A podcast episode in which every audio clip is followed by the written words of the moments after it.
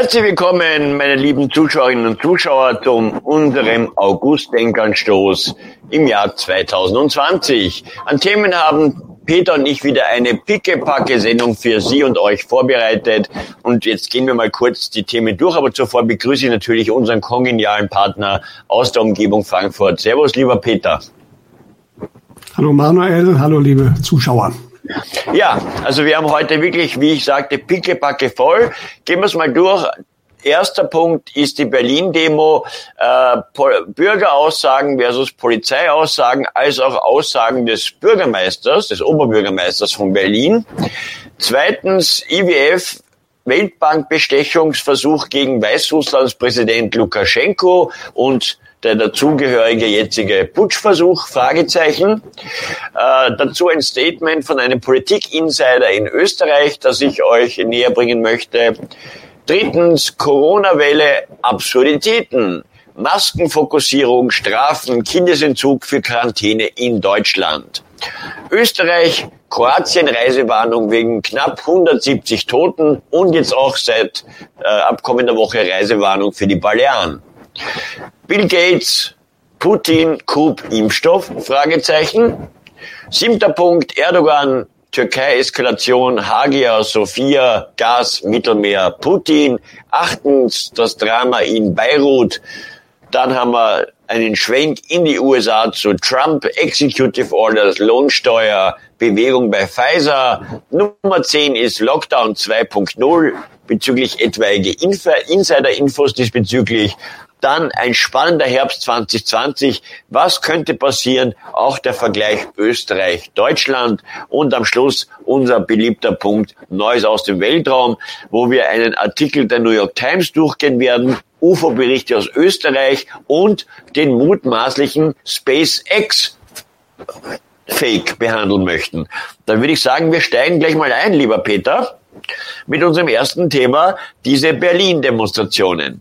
Also äh, laut äh, offiziellen Medien waren es ja nur 17 bis 20.000. Die Bilder als auch die Polizei haben ganz andere Zahlen veröffentlicht. Ja, also 800.000 hat die Polizei in Berlin gesagt. Ähm, die Veranstalter aus Leipzig, dieses Pärchen wurde ja von Robert Fleisch auch interviewt. Die haben auch gesagt, sie hätten diesbezügliche Informationen so 500.000 bis 800.000. Dann natürlich dieser schäbige Versuch wieder von einer Dunja Hayali da äh, herumzulaufen und alle als äh, Verschwörungsidioten darzustellen. Äh, wie hast denn du das Ganze wahrgenommen? Ja, also grundsätzlich äh, ist es natürlich so, ähm, also es stimmt nicht ganz, dass die Polizei das immer gesagt hätte mit den 800.000. Später sind sie dann auch auf diese 17.000 bis 20.000 runtergegangen. Aber das ist klar, das wurde natürlich von oben befohlen. Tatsache ist, äh, allein wenn man die Bilder sieht, sind diese 17.000 bis 20.000 absolut lächerlich. Ja, äh, und äh, teilweise wurde ja dann gesagt bei den Faktencheckern, ja, ja, aber die Bösen im Internet, die würden ja Bilder von der Laufparade zeigen, aber das gab es in Facebook da und dort tatsächlich. Aber gerade der Vergleich mit einer Laufparade ist schon interessant, weil da waren eine Million Menschen da und ich kann nur sagen, ich war persönlich nicht da, aber ich habe am Sonntag Menschen getroffen, die da waren im Bachheimer Club. Die haben auch eigene Filme gezeigt und es ist völlig klar. Also es war eine große sechsstellige Zahl. Ob das wirklich eine Million waren, sind wir mal dahingestellt. Aber der Faktor 20 wahrscheinlich ist mindestens von den Medien zu niedrig angegeben worden, was aber zu erwarten war, weil sie wollen es kleinreden. Ja finde diese Demonstration sensationell, muss ich sagen. Äh, auch wenn es sicherlich ein paar Fragezeichen bei den Veranstaltern gibt. Aber im Endeffekt ist das gar nicht so wichtig gewesen. Weil das war auch die Aussage von denen, die vor Ort waren, diese Stimmung, diese Energie, die da war, war extrem positiv, extrem friedlich, extrem aus dem Herzen raus. Selbst wenn das irgendwie vorher eine Falle gewesen sein sollte, das ist völlig gedreht worden. Ja, und diese Demonstration ähm, wird Wirkung haben, in mehrfacher Hinsicht, da bin ich mir ganz sicher. Deswegen sind auch danach die Medien die Politiker so völlig amok gelaufen und haben versucht, das Ganze klein zu machen, schlecht zu machen, ähm, weil das hat äh, Also einmal äh, kann man dann natürlich über morphogenetische Felder und so weiter reden. Das hat einen Impact auf die Volksseele, um es mal so zu sagen. Aber das wurde natürlich auch gesehen, das wurde ganz sicher in Russland von Putin gesehen, das wurde aber auch von Trump gesehen. Er hat ja selbst einen Tweet von Richard Grenell retweetet äh, zu dieser Demonstration. Und das ist eine deutliche Botschaft auch an die Mächte, die hoffentlich irgendwann dann auch mal ähm, eingreifen werden. Und deswegen war das so wichtig und deswegen hat das den anderen auch so wehgetan, weil es war absolut nicht mehr, bisher war ja das Narrativ immer, ja, diese äh, Corona-Leugner, das ist ein kleines Grüppchen, hauptsächlich Verschwörungstheoretiker und irgendwelche Rechten sind natürlich dabei, ja. Ähm, da, dadurch, das wurde durch diese Demonstration komplett Lügen gestraft. Ja, das waren größtenteils völlig normale Menschen aus allen politischen Richtungen, auch verschiedene Hautfarben, teilweise waren auch schon aus anderen Ländern welche da. Das soll ja am 29. August noch viel mehr werden. Und ich war selbst erstaunt. Wir haben uns offensichtlich jetzt in dem Bereich in Deutschland wirklich an die Spitze in der Welt gesetzt, was Protest Protestaktionen oder Demonstrationen gegen diesen Corona-Wahnsinn betrifft, vor allen Dingen die, die Maßnahmen. Ähm, das ist für die eigentlich revolutionsfaulen Deutschen schon erstaunlich. Aber ich denke, da ist auch sehr stark der Geist von 1989 aus den neuen Bundesländern einfach nur mit da. Ja, weil diese Menschen dort haben es schon mal gemacht und wissen, dass es geht und lassen sich vor allen Dingen nicht erneut wieder irgendwas äh, da erzählen. Und deswegen bin ich wirklich mal gespannt, was am 29. August passiert. Mhm. Ähm, da soll es ja deutlich mehr werden. Und ich denke, man wird versuchen, es irgendwie zu verhindern. Ich bin mal gespannt, ob sie es schaffen, aber selbst wenn sie es verhindern, der Staat mit irgendwelchen obs obskuren Methoden, sie werden trotzdem verlieren, weil dann ist es völlig klar, äh, der Rechtsstaat ist weg, man darf nicht mehr protestieren. Also sie können, haben eigentlich keine Chance mehr zu gewinnen, dieses Spiel am 29.8., egal was passieren wird. Wenn sie mit Gewalt antworten, dann haben sie ein Problem. Wenn sie es durchgehen lassen, ganz normal, dann werden noch mehr Menschen zeigen, dass sie damit nicht einverstanden sind. Also eigentlich hat die Bundesregierung, hat der tiefe Staat da kaum noch Optionen. Ja, wir werden äh, in Wien zeitgleich am 29. Äh, für all jene, die nicht nach Berlin reisen können, solidarischer halber auch eine Demo abhalten, wo ich auch eine Rede halten werde. Ich habe jetzt auch zwei Demos in Wien besucht und jeweils Reden gehalten. Das ist bei uns halt noch sehr klein. Die Wiener sind halt lahmarschig und ein bisschen bequem. Ähm, du hast vorher diese ähm, mutmaßliche Falle, die diese Demo hätte darstellen können, angesprochen. Da habe ich auch darüber berichtet, weil mich hat das sehr irritiert, dass da jemand aus der Orga vor laufender Kameras einen Bestechungsversuch gegen Polizisten vornimmt. Ja. Äh, ich checkte von jedem einen Euro, ja, und das vor laufender Kamera. Äh, das war schon grenzendämlich, muss man sagen, ja.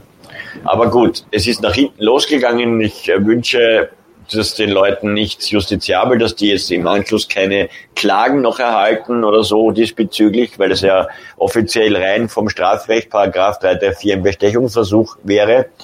Ähm, und 29. werden auch viele Österreicher nach Berlin kommen und wir werden für all jene, die das Geld nicht haben oder die Möglichkeit nicht haben, in Wien auch eine Demo am 29. haben. Unsere große wird dann am 31. Oktober stattfinden. Das könnte vielleicht schon zu spät sein, sagen manche. Aber wir bleiben optimistisch. Da sollen dann auch über 100.000 aus Gesamtösterreich, auch aus deutschen Rauten und der Schweiz und Italien und allen Nachbarländern nach Wien anreisen. Das Ziel ist 100.000 aufwärts. Und ich bin da jetzt auch ein bisschen mehr in dieses Orga-Team eingebunden, was die äh, Wiener Organisation angeht. Ähm, und ja, habe ja angekündigt, dass ich da jetzt mehr in den Aktivismus auch gehen werde, nicht nur Videos, äh, sondern auch da mehr auf der Straße was bewegen möchte wir sind halt, wie gesagt, nur ein paar hundert. Leider sind wir vorwiegend ältere. Also ich bin mit 43 Jahren einer der jüngsten. Muss man sich einmal vorstellen. Ja, es gibt noch ein paar, die jünger sind, aber wenig. Ja, vielleicht vier, fünf. Der Großteil sind alle so bis zu 70. Ja, aber toll, friedlich, auch die Exekutive. Und dann habe ich mich mit dem Einsatzleiter bei der ersten Demo unterhalten und die Polizeieinheiten stehen ja auch alle international im Austausch. Und der hat mir auch berichtet, dass er weiß aus Polizeikreisen in Deutschland, weil die kommunizieren natürlich untereinander, um für das Szenario oder etwaige Szenarien dann in Wien oder generell da ihre Erfahrungswerte auszutauschen. Und der hat mir gesagt, ja, aufgrund der Luftbilder, die aufgezeichnet wurden, wo ja dementiert wird, dass da nichts aufgezeichnet wurde per Video, aber es wurde schon per Video aufgezeichnet bei diesem Hubschrauber. Und äh, anhand dieser Luftbildauswertung wären wir auf eine Zahl zwischen 5 bis 800.000 gekommen. Dann hat der Berlins Oberbürgermeister gesagt, alles Randale, es hätte Randale gegeben. Dabei gab es die Randale erst später am Abend und die hatte ja nichts mehr mit dieser Demo zu tun. Ja, das war auch interessant, aber das ist so typisch unsere Medien. Ja, irgendein linke Szene-Café wurde geräumt und da gab es dann richtig Randale, da wurden Polizisten verletzt und die Medien haben gerne vergessen zu schreiben, dass das mit der äh, Demo äh, am, am Mittag überhaupt nichts zu tun hatte. Ja, aber damit wollte man natürlich auch, äh, es ist schäbig, was sie machen. Und es ist mittlerweile, ich sag's immer wieder, es ist so platt. Äh, und die schießen sich jetzt selbst raus, weil von den 800 oder 500.000, wie auch immer, die werden natürlich erzählen, wie es war und äh, erzählen das mindestens mal zwei bis zehn Leuten in ihrem Bekanntenkreis.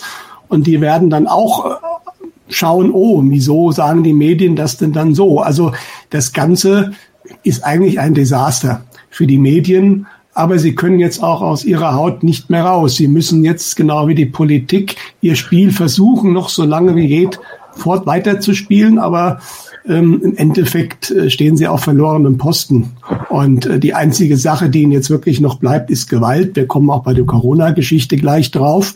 Aber wenn sie das machen, äh, dann können sie vielleicht eine gewisse Zeit äh, noch überdauern, aber dann sind sie erst recht am Ende. Also deswegen, ähm, ich bin mal gespannt. Ich kann nur den Polizisten sagen, ich beneide sie momentan nicht. Ich weiß, dass viele Polizisten äh, eine ganz andere Meinung haben als das, was sie nach außen verkörpern müssen. Äh, sie kriegen einen riesen Druck. Es gibt teilweise Anweisungen, die, dass die Kollegen sich gegenseitig bespitzeln. Ja, und ähm, das sind wirklich äh, keine einfachen Zeiten für die meisten Beamten. Ähm, und irgendwann muss man halt äh, aber auch mal an die Remissionspflicht denken bei gewissen Dingen, weil einfach das, äh, wie soll ich sagen, ähm, äh, wenn es einfach zu weit geht. Ja, so, du warst kurz weg, aber ich denke, ich habe das ganz gut gefüllt. Ich habe zu den Polizisten gesprochen. Ja, ich habe leider Internetprobleme wieder mal. Mir scheißen es da immer wieder rein. Ich hoffe, es ist jetzt ein bisschen besser. Ja, sieht jetzt erstmal gut aus. Ja, hier, aber am Stream nicht. Ich gehe mal kurz mit der Bildrate runter. Es hilft nichts. Bei mir, keine Ahnung. Aber red mal weiter. Ja, wie gesagt, also die Polizisten haben momentan keinen einfachen Job. Es gibt natürlich auch welche, die einfach nur gnadenlos ihren Befehlen gehorchen, aber diese Zeiten wollten wir nicht mehr haben in Deutschland und im Endeffekt, ich weiß, dass viele Polizisten da auch äh, nicht mehr besonders äh, glücklich sind, aber was sollen sie tun? Ja, es ist, ist ihr Job, sie müssen ihre Familie ernähren. Es haben einige gesagt, in Berlin hätten einige Polizisten Tränen in den Augen gehabt. Man hat gesehen, der Polizist, der die sozusagen Absage äh, verkünden sollte, was ja auch interessant war. Das kam ja auch raus und ist auch völlig klar, das war von vornherein geplant, weil die Medien haben ja schon über eine Stunde vorher äh, berichtet, dass die Demonstration beendet worden wäre. Dabei war die, hat die noch gar nicht angefangen gehabt, das Programm. Also da konnte man auch wieder sehen, das war von hinten bis vorne eigentlich vorneweg geplant. Aber der Polizist, das hat man ihm angesehen, hat sich schwer getan, das wirklich zu verkünden, was ihm aufgetragen wurde. Aber im Endeffekt, gut, wenn er es nicht gemacht hätte, jetzt ein anderer gemacht und er wäre wahrscheinlich dann suspendiert worden. Wir hatten ja jetzt in Deutschland zwei aktive Polizisten, die bei entsprechenden Demonstrationen gesprochen haben. Peter, wollen wir nochmal von vorne anfangen wegen der Bildqualität? Das war, ist das ein Problem für dich, wenn wir nochmal komplett anfangen? Wir können auch nochmal anfangen. Ja. Entschuldigung, aber weil jetzt passt es nämlich. Entschuldigung.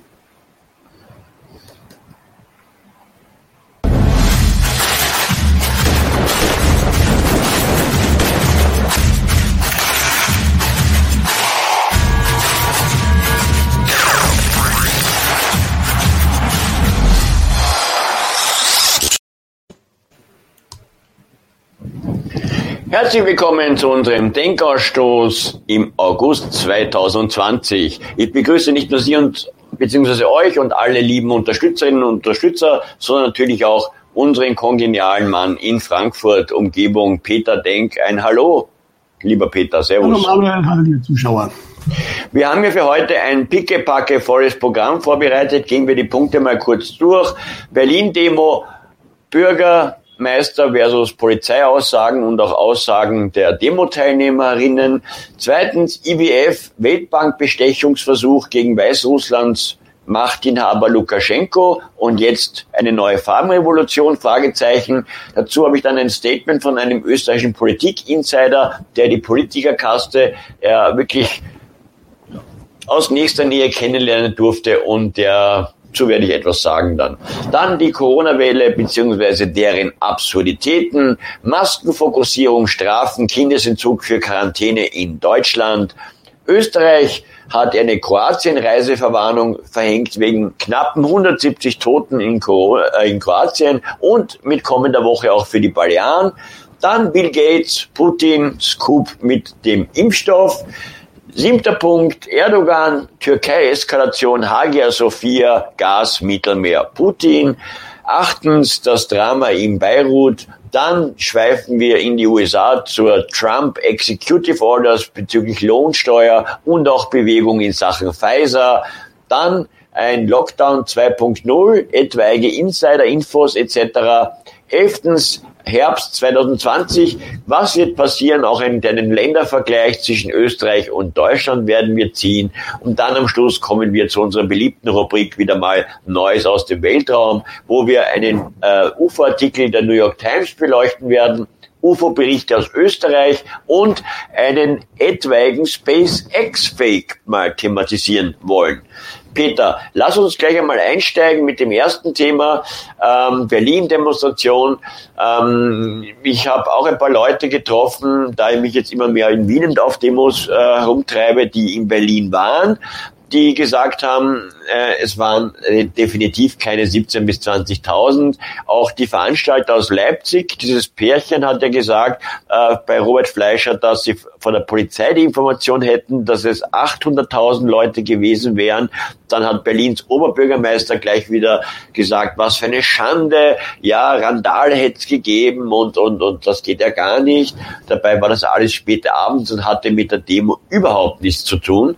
Und natürlich die Massenmedien mit der Dunja Hayali, die natürlich versucht haben, wieder dieses Framing, die Stigmatisierung, alle als rechtsesoterische Lügenpressen, ähm, Phobie, Verschwörungstheoretiker in den Topf zu werfen. Ja, erzähl einmal, Peter, wie hast du denn diese ganze Show wahrgenommen? Ja, also ich war begeistert erstmal, muss ich sagen, dass das zustande gekommen ist und wie es gelaufen ist. Ähm, die Zahlen, die da genannt wurden, am Schluss dann auch von der Polizei, aber das kam von oben, 17 bis 20.000, das ist absurd und lächerlich. Also das, äh, diese Zahlen zu nennen, das, damit schießt man sich eigentlich von vornherein raus, weil einfach ähm, eine Reihe von Bildern das ganz klar bestätigt haben. Aber ich habe auch am Sonntag beim Bachhammer Club mit mehreren Damen gesprochen, die vor Ort waren und haben die auch eigene Bilder und Filme gezeigt. Ähm, also wir haben auf jeden Fall eine große sechsstellige Anzahl von Menschen da gehabt. Das ist ja. definitiv so. Es wurde ja von manchen, manchen Faktencheckern dann gesagt, ja, ja, aber in den alternativen Medien werden ja Bilder von der Laufparade gezeigt worden, was so nicht stimmt. Es gibt zwar, gab zwar den einen oder anderen Facebook Post, wo man das gemacht hat. Aber viel interessanter ist den Vergleich, wenn man nämlich ein Bild, und es gab echte Bilder natürlich, es hat jemand eine Drohne fliegen lassen. Offizielle Bilder von oben gibt's angeblich ja nicht, was aber auch völlig unglaubwürdig ist. Natürlich haben die Polizeihubschrauber gefilmt, ist doch völlig klar. Ähm, aber dann sieht man eigentlich sehr gut schon, dass äh, diese Straße komplett gefüllt war. Die Straße 17. Juni und das ging vom Brandenburger Tor bis zur Siegessäule. Und bei der Laufparade waren das über eine Million Menschen. Und das entspricht auch den Zeugenaussagen. Und deswegen, äh, das ist eigentlich absurd, was die da bringen. Aber das müssen sie. Wie gesagt, sie versuchen verzweifelt, das Ganze klein zu reden. Ja, es zeigt sich ja auch, dass ähm, dadurch, dass die äh, Bekanntgabe oder sagen wir mal die, der Abbruch der offiziellen äh, Demonstration auf der Bühne schon über eine Stunde vorher in den Massenmedien bekannt gegeben wurde, ähm, das äh, ist natürlich äh, ganz klar, es, das war geplant. Man hat versucht, die ganze Sache irgendwie in den Griff zu kriegen. Es ist aber nicht gelungen. Das muss man ganz klar sagen. Also es war von den Leuten, die da waren, die Aussage vor allen Dingen, es war wirklich, äh, die Atmosphäre war unglaublich friedlich, herzlich. Ja, man hat sich geholfen, man hat sich gefreut. Es war ein, eine sehr, sehr positive Atmosphäre und äh, überhaupt gar keine Gewalt. Die gab es dann später irgendwo, äh, weil ein linkes Szenelokal in Teilen Berlin geräumt wurde. Da hat natürlich die Antifa Krawall gemacht und auch viele Polizisten verletzt. Und die Medien haben natürlich wieder vergessen, häufig zu erk erklären, dass das mit der eigentlichen Demonstration gar nichts zu tun hatte, dass das ganz was anderes war und ganz andere Leute. Äh, aber das ist natürlich es sollen angeblich sehr wenige sein, es sollen angeblich nur irgendwelche Verrückten sein, Idioten, Verschwörungstheoretiker, es sollen natürlich sehr, ähm, wie soll ich sagen, das äh, ein paar auch gewalttätig sein, aber das ist alles so schnell widerlegbar.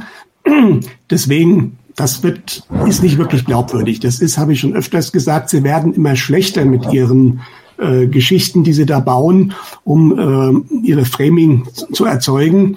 Ähm, aber im Endeffekt, selbst wenn, äh, was wir ja gehört haben, es gibt ein paar Fragezeichen sicherlich zu dem einen Organisator, einen oder anderen Organisator, dem Thorsten Schulte. Ich will da jetzt gar nicht so tief reingehen. Tatsache ist aber, selbst wenn da irgendwo ein, ein, ein, äh, auch ein, ein U-Boot irgendwie war, äh, die Menschen, die da waren, haben das Ganze auf jeden Fall gedreht, dahingehend, dass da eine unglaubliche Energie von ausgegangen ist von dieser Demonstration. Und ich war selbst erstaunt, dass wir tatsächlich momentan in Deutschland sozusagen federführend in dem Bereich sind äh, als die revolutionsfaulen Deutschen. Aber ich denke, da ist der Geist von 1989 einfach auch noch vorhanden. Es waren, denke ich, viele auch aus, Ost, aus den östlichen Bundesländern da und äh, diese Menschen, die kennen das halt noch von früher und die haben auch keine Lust, das wieder zu erleben. Und deswegen ähm, hat sich da was ereignet, was einmal, denke ich, in, sagen wir mal, Thema morphogenitisches Feld in der Volksseele einen Wiederklang finden wird. Aber das wurde natürlich auch gesehen von einem Wladimir Putin und von einem Donald Trump. Bei Donald Trump wissen wir es, weil der Richard Grenell äh, einen Tweet dazu gemacht hat, das hat Donald Trump selbst retweetet.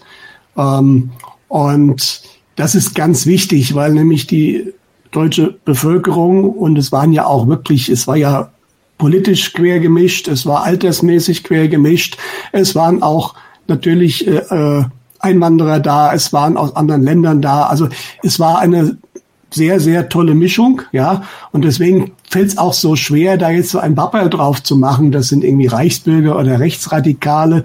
Da mag es vielleicht auch zwei, drei Rechtsradikale gegeben haben, aber das waren wirklich eine ganz, ganz kleine Minderheit. Und das ist einfach, das hat was bewirkt. Und es wird, denke ich, wirklich spannend werden, was am 29. August passieren wird. Ja, weil ähm, es dürften mit Sicherheit mehr werden, wenn es nicht irgendwie verhindert wird von der Politik. Aber egal was sie tun, sie können eigentlich nur verlieren. Ja, weil nämlich die, ähm, die äh, Möglichkeit, das zu verbieten, kann man tun.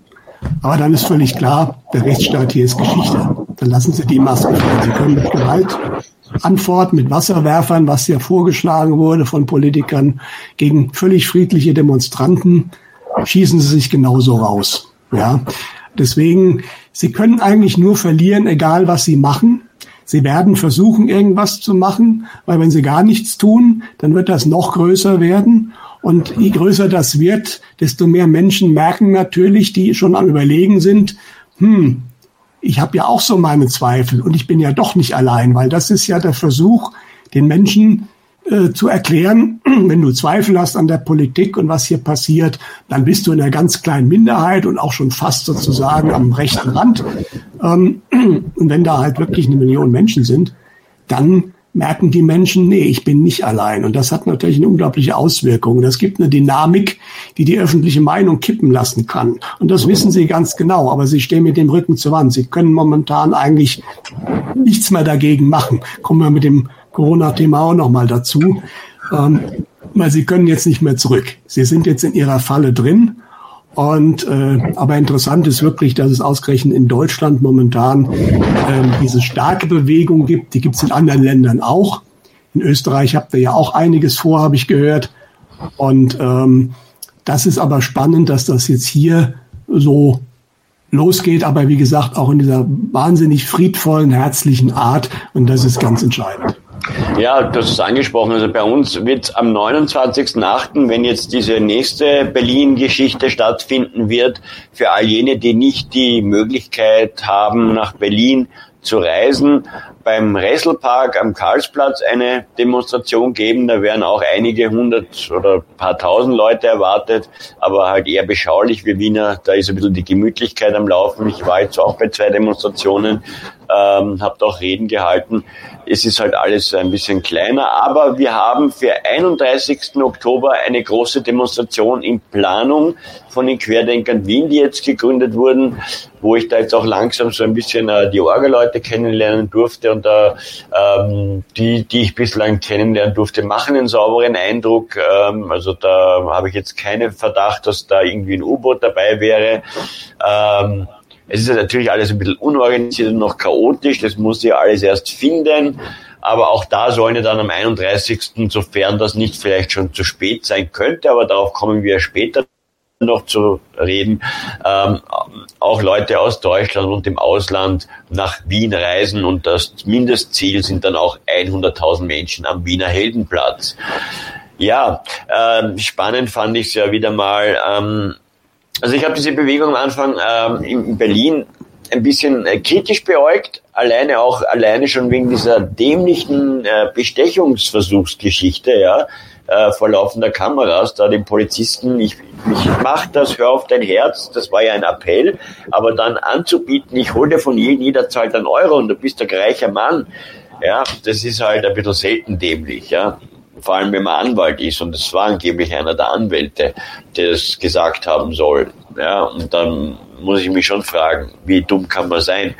Aber das am Rande, wie du sagst, das Ding ging nach hinten los, es war friedlich. Hoffen wir mal, dass dem Mann jetzt äh, keine strafrechtlichen Konsequenzen drohen von Seiten der Justiz.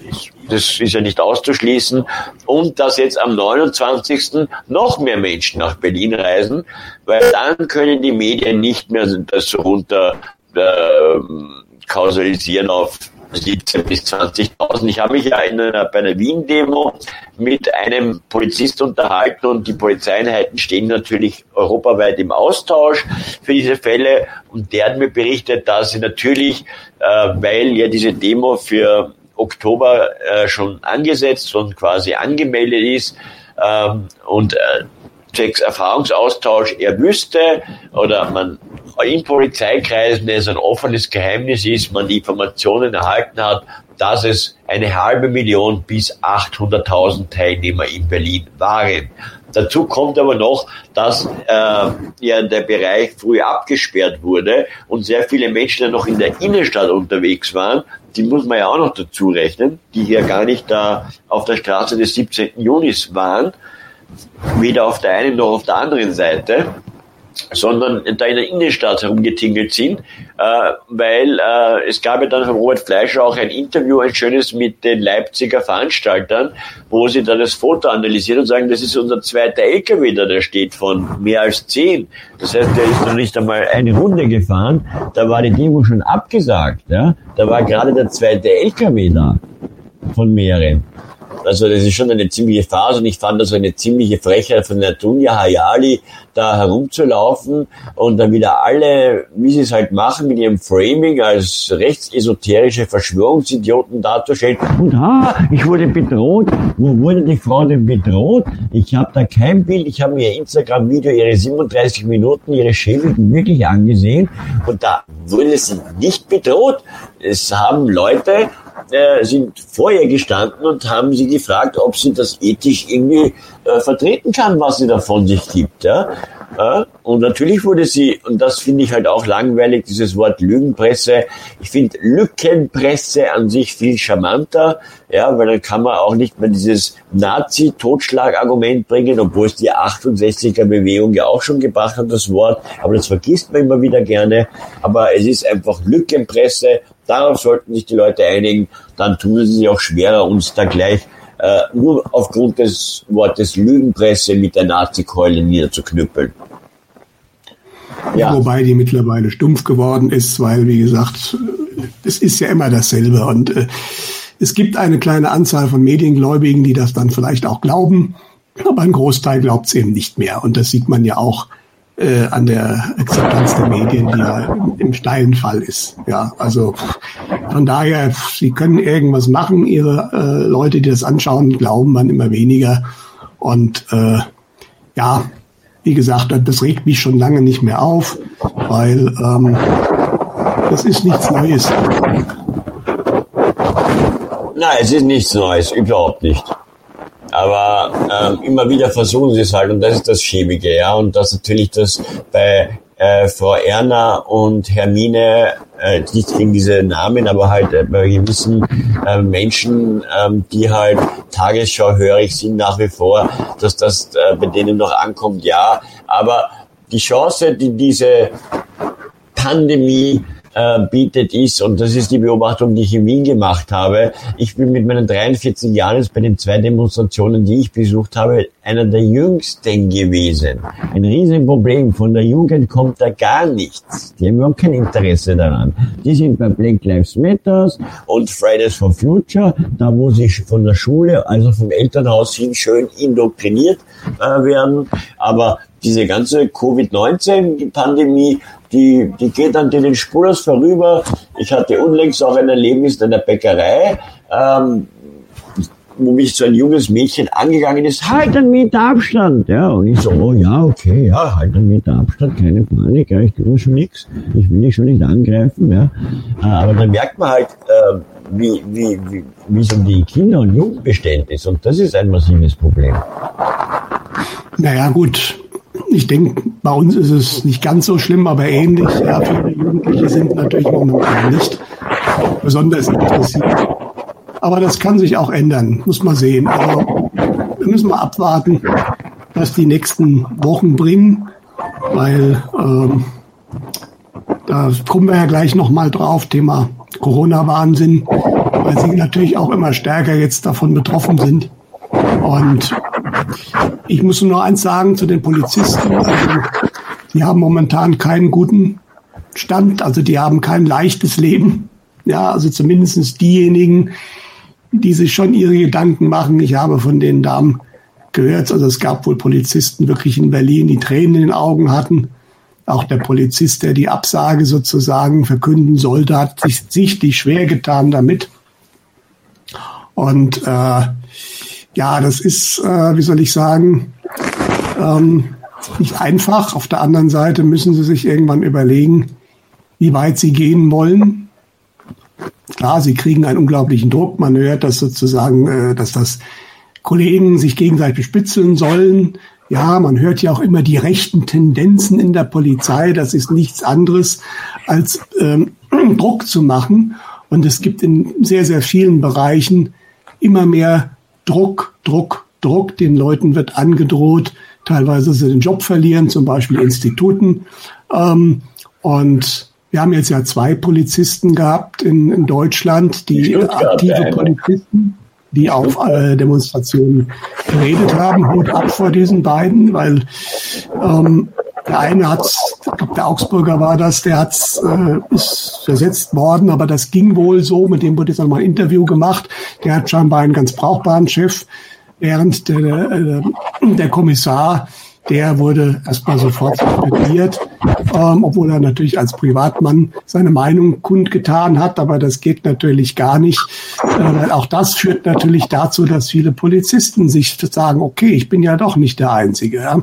Und äh, aber diese, diese Exempel, die da statuiert werden, das macht man natürlich, aber man kann es auch übertreiben. Also irgendwann, wenn man zu viele Exempel statuiert wird, äh, statuiert hat, dann kippt das auch unter Umständen. Und dann sind die Leute richtig sauer. Also von daher, das ist auch so ein, so ein Drahtseilakt. Und ich bin mal gespannt. Aber das war ein wichtiger Durchbruch, dass diese zwei Polizisten auch mal ihre Meinung gesagt haben. Großes, große Hochachtung von den beiden. Ja. auf jeden Fall, ja. Also dieser eine Polizist in Stuttgart, den fand ich sehr, sehr ähm, herzergreifend, der auch sehr offen und authentisch gesprochen hat. Ähm, ist natürlich schade, wenn solche Leute dann ihre Jobs verlieren, ja, weil bloß weil sie als Privatperson und sichtlich als Privatperson ist es anscheinend jetzt schon verboten, wenn man öffentlich bedient sein, da ist seine private Meinung zu äußern, was ja auch schon sehr viel über die, das Demokratieverständnis einer Nation sagt. Ne? Absolut richtig, ja. Ja, also Berlin hoffen wir, dass am 29. das Ganze getoppt wird. Dann werden die Medien es nicht mehr oder nicht noch einmal mit 17.000 bis 20.000 runterbügeln können. Äh, ich hoffe, dass die Veranstalter sich auch dann nicht mehr so einen Fauxpas leisten, vor laufender Kamera irgendwelche Polizisten äh, äh zu bestechen. Ja äh, und so. Ja, das ist alles ein bisschen unglücklich gewesen, aber wie gesagt, schwamm drüber. Das Ganze im großen Rahmen ist friedlich gewesen. Es war bunt gemischt. Ich habe es mir per Rappel Stream angesehen. Es waren wirklich schöne Bilder bunt gemischte Leute, also nichts, dass das jetzt eine Nazi und lauter nur Verschwörungstheoretiker gewesen wäre. Nein, das war einfach eine Veranstaltung der bürgerlichen Mitte mit natürlich Leuten aus dem Linken, also sicherlich auch ein paar Rechte, aber ist doch egal. Sie gingen für eine Sache auf die Straße und so soll sie auch sein. Ja, und das friedlich. Ja, dann kommen wir mal zu unserem nächsten Thema. Ähm, da schweifen wir jetzt mal um. Das hatte eingeschlagen wie eine Bombe jetzt vor wenigen Tagen. Ein italienischer Investigativjournalist hat auf seinem Blog veröffentlicht, dass ähm, der weißrussische Machtinhaber Lukaschenko, der jetzt die Präsidentenwahl erneut gewonnen hat, ähm, der natürlich kein lupenreiner Demokrat ist, das muss man der Fairness halber schon sagen, ja, aber trotz alledem der hat ja bei einer äh, Regierungssitzung, es war keine Pressekonferenz, sondern eine Sitzung, äh, wo es um das Budget ging, äh, gesagt, dass er von der IWF und der Weltbank äh, zwei Angebote erhalten hätte, einmal über 90 Millionen und dann wurde das verzehnfacht auf 900 Millionen Euro, wenn er quasi wie Italien handeln würde. Äh, das Ganze hat dann der Boris Reitschuster, der ja eigentlich Mainstream-Journalist ist, der immer wieder gerne bei Anne und Maischberger gesessen ist, um gegen Putin zu hetzen. Der hat auf seinem Blog einen relativ neutralen Artikel über diese Geschichte geschrieben und der spricht ja auch Russisch und der hat das übersetzt. Ja, das stimmt. Während die ARD-Faktenchecker und Mimikaman, wie sie alle heißen, versucht haben, das Ganze wieder als Lüge und Desinformation darzustellen. Und jetzt hat sogar der Boris Reitschusser, der dürfte jetzt auch langsam in einem Aufwachprozess gelangt sein, eine Klage mit den ARD-Faktencheckern am Laufen. Ja, ähm, sagenhaft. Ja, gut, der Herr Reitschuster ist, macht einige gute Artikel in letzter Zeit. Also der hat ist scheinbar wirklich ein bisschen aufgewacht. Aber es ist natürlich genau so. Natürlich kann man jetzt sagen, ähm, der weißrussische Präsident hätte gelogen, aber ich glaube das nicht. Also es, erstens mal gibt es afrikanische Staaten, die ganz ähnliches, ähnliches äh, berichtet haben, halt durch die WHO wurde da entsprechend Geld angeboten. Ähm, und das ist ein typisches, wäre ein ganz typisches Vorgehen. Ähm, klar, weil Weißrussland, äh, es ist ganz schlecht, wenn jemand die Maßnahmen nicht macht und dann trotzdem nicht alle an Corona da sterben, was in Weißrussland ja nicht passiert ist. Ja, das ist immer ganz schlecht, deswegen hat man sicherlich versucht. Er wollte nicht. Ja, und jetzt haben wir auf einmal eine Revolution da fragt man sich natürlich auch, ist das ein Zufall? Ich denke nicht. Wir erinnern uns an Roosevelt, in der Politik passiert nichts zufällig, ja. Und es ist halt zeitlich auch sehr gut passend und es wäre wirklich typisch. Man hat ihn versucht einzufangen, er wollte nicht. Das ist ja wie bei der Mafia auch. Ne? Also man kriegt ein Angebot, das man nicht ablehnen kann, um es so schön zu sagen. Ne? Erstmal kriegt man viel Geld, wenn man das macht, was man soll. Und wenn man es aber trotzdem nicht machen will, naja, gibt es halt andere Maßnahmen und die sehen wir wahrscheinlich gerade. Nicht? Und es ist ja auch nicht das erste Mal, dass sowas gemacht wird, was nicht heißt, dass alle top glücklich mit dem Präsidenten sind, aber ähm, die Gegenkandidatin bei der äh, Wahl, die war auch wirklich wohl grottenschlecht, wenn man die allein reden hört. Das ist, äh, also von daher, der hat die, glaube ich, schon gewonnen, die Wahl, weil auch die Menschen, denen geht's gar nicht so schlecht in Weißrussland. Und das ist der entscheidende Punkt. Ja.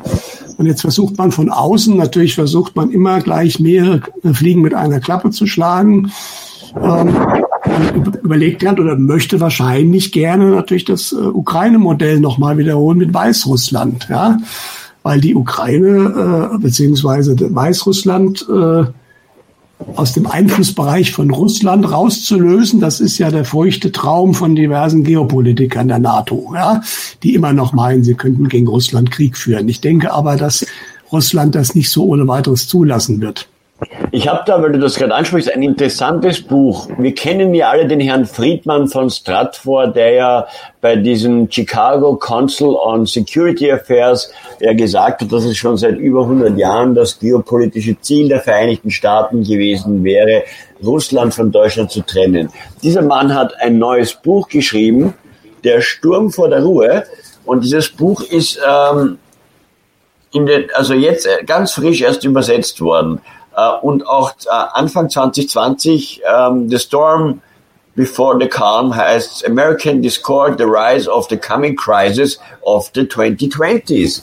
Ja, ist im Originaltitel. Das heißt, der Herr Friedmann dürfte da ja auch schon einiges an Wissen gehabt haben, weil in dem Buch, ich kann da mal so in groben Zügen, er spricht da all das verklausuliert natürlich. Er kann jetzt nicht sagen, ja, es wird Corona kommen, aber ähm, wie sich Amerika verändern wird, wie sich die Welt verändern wird, alles 2020, ja. Also das äh, und wie du richtig schon das Zitat von Roosevelt gebracht hast, in der Politik passiert natürlich nichts zufällig. Und wenn dann solche Pappenheimer wie der Herr äh, Friedmann solche Bücher schreiben, ja, das sind ja, äh, dass sie so dumm sind. Nur leider lesen die wenigsten Menschen ja diese Bücher. Wenn die Menschen ja, diese das mit der Ukraine wurde ja von Brzezinski auch eigentlich schon angekündigt in dem Buch das globale Chessboard, ja. Schachbrett, Global Chessboard. Ja. Aber natürlich, die Leute lesen es nicht und es ist aber eigentlich auch immer wieder dieselbe Masche. Ja, äh, bis jetzt haben sie sich, glaube ich, äh, verkniffen, irgendeine Farbe da auszugucken. Ich weiß es nicht, ob die Demonstranten in, in Weißrussland schon eine bestimmte Farbe haben. Das wäre dann sehr auffällig. Aber ich denke mal, es wird diesmal nicht so laufen, äh, wie der Westen das will. Also unser Außenminister Maas, der, das ist, der macht sich doch nur lächerlich mit seinen Dingen. Und ähm, ich denke halt auch, Russland wird das nicht zulassen. Also das äh, ist auch klar. Ja, ich meine, das muss nicht dieser Poroschenko bleiben. Ich denke, es hängt nicht an diese Person.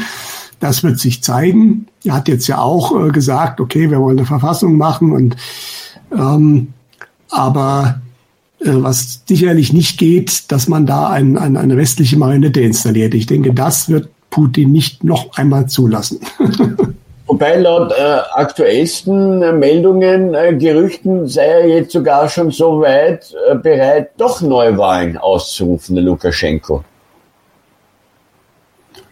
Ja gut, das äh, kann ja sein. Wie gesagt, es ist halt die Frage, ähm, wer da im Endeffekt äh, der Gegner ist. Ja.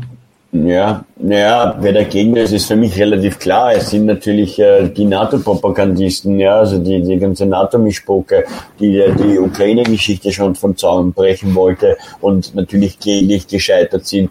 Und jetzt versucht man dasselbe Spielchen natürlich ja auch äh, mit Weißrussland dass Lukaschenko kein lupenreiner Demokrat ist, glaube ich, das muss man jetzt nicht nochmal wiederholen, aber nicht, dass die Leute jetzt glauben, ah, wir sind jetzt Lukaschenko-Fans und so. Nein, nein, in dem Land gibt es sicher einiges äh, an Reformen, die äh, zu tun werden. Ja? Und äh, er hat ja angekündigt, dass er jetzt Reformen machen würde, sofern er jetzt nicht wieder mit einem von außen gesteuerten Putsch, wie wir es erkennen, ja, Farbenrevolutionen, äh, man ihn wegrasiert. Aber sollte er bestehen und äh, selbst wenn er jetzt Neuwahlen ausruft und dann wiedergewählt wird, ähm, dann muss der Mann einfach Reformen in dem Land durchformen. Das Land hat Nachholbedarf im Lande, keine Frage. Und wie gesagt, er ist sicher kein lupenreiner Demokrat, darüber wollen wir nicht reden, aber es geht halt einfach darum, um die Geschichte, die eben keine Verschwörungstheorie, keine Spinnerei ist. Er hat das gesagt, dass er eben dieses super moralische Angebot erhalten hätte. Ja? Und das spricht Und Bände. Natürlich ist es auch immer so, man sieht es ja, das ist völlig zweierlei Maß. Also die EU-Parlament hat jetzt auch einen Entschluss gemacht und ähm, die mischen sich gnadenlos in ein Drittland ein. Ja, das sollte mal umgekehrt passieren. Ja, was, was wäre da los? Ja, wenn so Sachen, äh, Sanktionen äh, ausgerufen werden, weil eine Regierung nicht gefällt, und äh, das macht der Westen ständig, ja. Und aber andersrum wird sofort geschrien. Wie gesagt, es werden ja massive Vorwürfe äh, gemacht. Äh, USA, was nie der Fall war, dass Russland sich da eingemischt hätte, ja. Äh, und es, das typische zweierlei Maß wie immer, ja. Das ist äh, aber wie gesagt, diesmal glaube ich nicht, dass sie damit durchkommen werden. Einfach, wir sind zu weit fortgeschritten momentan in der ganzen Geschichte und äh, deswegen, da wird auch die Zeit nicht mehr reichen. Das ist, äh, glaube ich, wird nicht mehr passieren. Wir haben ja beide einen gemeinsamen Bekannten, der ja in der Politik ähm, Erfahrung sammeln durfte, der äh, Gründungsmitglied einer Bewegung war, die dann zu einer Partei in Österreich wurde. Wir wollen den Namen jetzt nicht erwähnen, aber wer ein bisschen äh, sein Hirn einschaltet, weiß, über wen wir reden.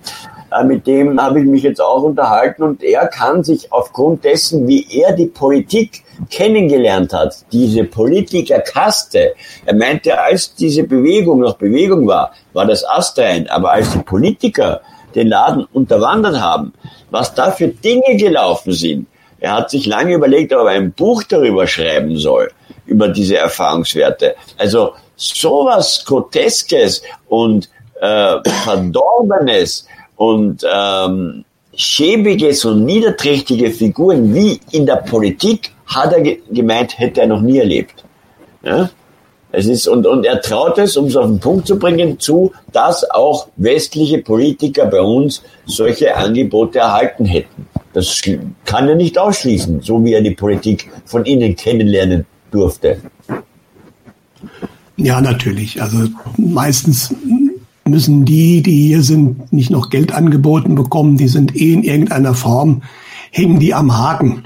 Ja, und ähm, da haben da wenig Spielräume, was anderes zu machen, als was gewünscht ist. Ja, aber es ist natürlich genau, wie du sagst, auch ein bestimmter Men Typ Mensch, der da offensichtlich gezielt äh, in diese Position gebracht wird. Und ähm, das sind halt nicht unbedingt die, die ehrenhaftesten Menschen, um es mal so zu sagen.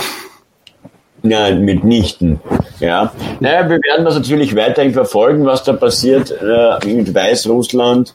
Ähm, natürlich ist es immer gefährlich, wenn von der Straße, speziell nämlich von außen, Druck aufgebaut wird, ähm, um, um, um, um da, wie soll ich sagen, diese Maidan-Bilder, die sind uns ja alle noch allgegenwärtig in Erinnerung. Und ähm, dass dann irgendwelche Scharfschützen wieder eingeflogen werden und äh, auf Demonstranten, äh, auf das warte ich noch. Ja. Also das äh, würde mich nicht wundern, wenn wir das jetzt auch in den nächsten Wochen erleben werden. Ja. Sofern Lukaschenko ja gut, nicht. Sie machen immer wieder denselben Stiefel, das ist klar. Aber wie gesagt, ja. ich denke, Russland wird das, glaube ich, also so nicht zulassen. Ich denke, das, weil einfach das ist vor der Haustür Russlands. Ja. Und ähm, da ist Putin, glaube ich, äh, auf Hab-Acht-Stellung und wir haben natürlich noch einen anderen Vorteil. Wir haben eben jetzt keine Clinton-Regierung mehr, ähm, ähm, Obama-Regierung mit Clinton als Außenminister, sondern wir haben jetzt eine Trump-Regierung. Der Pompeo ist zwar meiner Ansicht nach ein falscher 50er, der immer noch da drin geduldet wird, aber ich könnte mir vorstellen, zu weit lässt man diese Kräfte dort auch nicht mehr gehen. Also das ist auch ein ganz großer Unterschied zu damals, zu dem Äh, äh, Vorgängen in der Ukraine, wo sie halt auch ein damaliger Vizepräsident Biden, sein Sohn, da in eine tolle Position gebracht hat, sich massiv bereichert hat. Das wird momentan in der Ukraine durchaus auch aufgegriffen und wird versucht, gerichtlich zu bearbeiten. Hört man hier nichts von, ja. Und der Mann soll jetzt Präsident werden. Ähm, aber das, äh, ähm, wie gesagt, das waren ein paar andere Voraussetzungen, die so, glaube ich, in Weißrussland jetzt einfach auch nicht gegeben sind von der von der äh, Seite her von, von den USA. Natürlich kann der tiefe Staat irgendwas versuchen, aber ähm, da müssen wir mal abwarten. Also ich hoffe mal sehr, dass es nicht so wird mit Binder Ukraine. Ja. Ja, ich hoffe es auch. Wir werden abwarten müssen. Kommen wir mal äh, zur äh, Corona-Welle und deren Absurditäten. Ähm, es ist ja bei euch in Deutschland als auch bei uns in Österreich ähm, staunt man ja fast täglich über die verschiedensten tollen Ideen, die äh, die Politiker so von sich geben. Ähm, bei uns wurde oder wird gerade über ein Ampelsystem diskutiert, was Schulen angeht und alle andere Behörden, ja, und wenn die Ampel rot ist, Maske, tralala und so. Äh, was gibt's denn bei euch da für tolle Ideen? Ja gut, Merkel hat da jetzt schon gedroht, dass man die Zügel äh, anziehen müsse. Das ist eigentlich unglaublich. Ja, äh, allein der Vergleich sind wir hier die, die Arbeitspferde. Ne? Aber Tatsache ist ja erstmal, es ist ja nichts da. Das ist, das ist schon mal der, der Verrückt, die Verrücktheit überhaupt. Ja, äh, es wird ja klar wohlweislich nicht über Krankheitsfälle und auch nicht über Todesfälle gesprochen in Medien, weil die gibt's faktisch nicht. Es gibt ein paar Krankheitsfälle, wir haben momentan 230 Intensivbetten, angeblich mit Covid-19-Patienten. Da müsste man auch nochmal genauer schauen, ob das wirklich alles wegen Covid-19 ist. Aber sei es drum, von äh, 30.000 Intensivbetten in Deutschland, äh, das ist praktisch null. Sterben tut momentan praktisch niemand an Corona. Und da sieht man auch alles an den offiziellen Zahlen vom RKI. Man muss sich bloß die entsprechenden Bulletins die das rausgebracht werden, muss man sich anschauen. Deswegen wird ja momentan immer nur von den infizierten Zahlen geredet, die so hochgehen würden. Aber auch da reicht ein Blick in die Daten des RKI, wo man einfach in der Tabelle, Tabelle sieht, dass halt auch die Tests massiv nach oben geschossen sind und die sogenannte positiven Rate, also wie viele Menschen von denen, die ich getestet habe, sind positiv getestet worden, die dümpelt seit Wochen zwischen 0,6 und 1 Prozent. Und wenn man mhm. dann weiß, dass der Test oder die Tests, es gibt ja wohl 200 unterschiedliche Firmen, die irgendwelche Tests herstellen. Ähm, also es gab eine offizielle Fehlerrate, äh, die man ausgerechnet hat von 1,4 Prozent. In Wirklichkeit ist die meiner Ansicht nach viel, viel höher, aber ist egal. Selbst bei 1,4 Prozent ist die Fehlerrate höher als die positiven Rate. Und wenn ich als Ingenieur eine Messung mache mit einem Messgerät, wenn ich also ein Messgerät habe, das eine Genauigkeit sagen wir, von 1 Volt habe und ich will damit 0,5 Volt messen, das brauche ich nicht tun. Da zeigt mir irgendwas an, aber diese Messung kann ich völlig verwerfen. Ja, weil einfach die Fehlerrate höher ist als der Wert, den ich messe. Und genauso ist das bei den Tests. Wir könnten momentan theoretisch völlig Corona-frei sein. Wir hätten dasselbe Ergebnis. Weil die meisten Tests auch noch dummerweise falsch positiv sind, weil diese Tests natürlich nicht den Virus nachweisen, sondern irgendwelche Bruchstücke, die aber auch von anderen Quellen herkommen können. Gut, also wir haben praktisch nichts da. Und trotzdem wird uns natürlich erzählt, oh, jeden Tag tausend mehr. Ja, klar, wenn ich mehr teste, wenn ich jetzt Zwangstests habe, die gemacht werden, wird noch mehr getestet. Und dann habe ich auch natürlich mehr positive. Ja, und das wird dazu benutzt, eine Panik zu schüren. Diese Panik passiert momentan aber nicht wirklich. Es gibt immer noch eine gewisse Anzahl von Leuten, die den Medien glauben, aber so richtig greift das nicht. Und deswegen fängt man jetzt hier an, eigentlich das Ganze mehr auf äh, Angst vor Strafe umzubauen. Ja, überall in den Bundesländern werden jetzt mehr kontrolliert und der Bahn. Sobald jemand wird nicht mehr verwahren, sofort Strafe, wenn die Maske nicht auf ist. Und das fällt halt auch auf. Es geht fast nur noch um die Maske. Ja, es geht fast nur noch um die Maske und dass die getragen werden muss. Und daran erkennt man schon, das ist denen irgendwie wichtig. Ja, dass diese Masken wirkungslos sind, praktisch wirkungslos. Das ist, haben wir ja schon drüber besprochen. Äh, aber es gibt immer Leute, die das nicht glauben. Ja, ich kann natürlich mit einem Maschendrahtzaun keine Fliegen fangen. Ja, das geht nicht. Ja, oder wird einer so schön gesagt, ich kann mir auch ein Kondom häkeln. Das ist genauso wirkungsvoll wie die Masken, die die Menschen tragen. Also alles, was schlechter wie FFP2 ist, hält keine Viren auf. Ja, da wird dann von Aerosolen geredet. Da redet der eine mal so, der andere so. Ähm, lustig ist, Das weiß ich von einigen Menschen aus dem Osten Deutschlands, aus den neuen Bundesländern. Da gibt es viele Gebiete, wo die Menschen keine Masken tragen. Da geht man in den Supermarkt, da trägt kein Mensch eine Maske. Ja. ja ähm. Und wenn man sich dann die Zahlen anschaut oder die, die, die Karten, wo alles rot und gelb und grün ist, dann ist der Osten Deutschlands aber ganz grün und ein bisschen gelb. Und die ganzen Hotspots sind aber da, wo die Menschen viele Masken tragen. Also da sieht man schon deutlich, äh, da stimmt was nicht. Und diese Masken sind halt einmal ein psychologischer Effekt.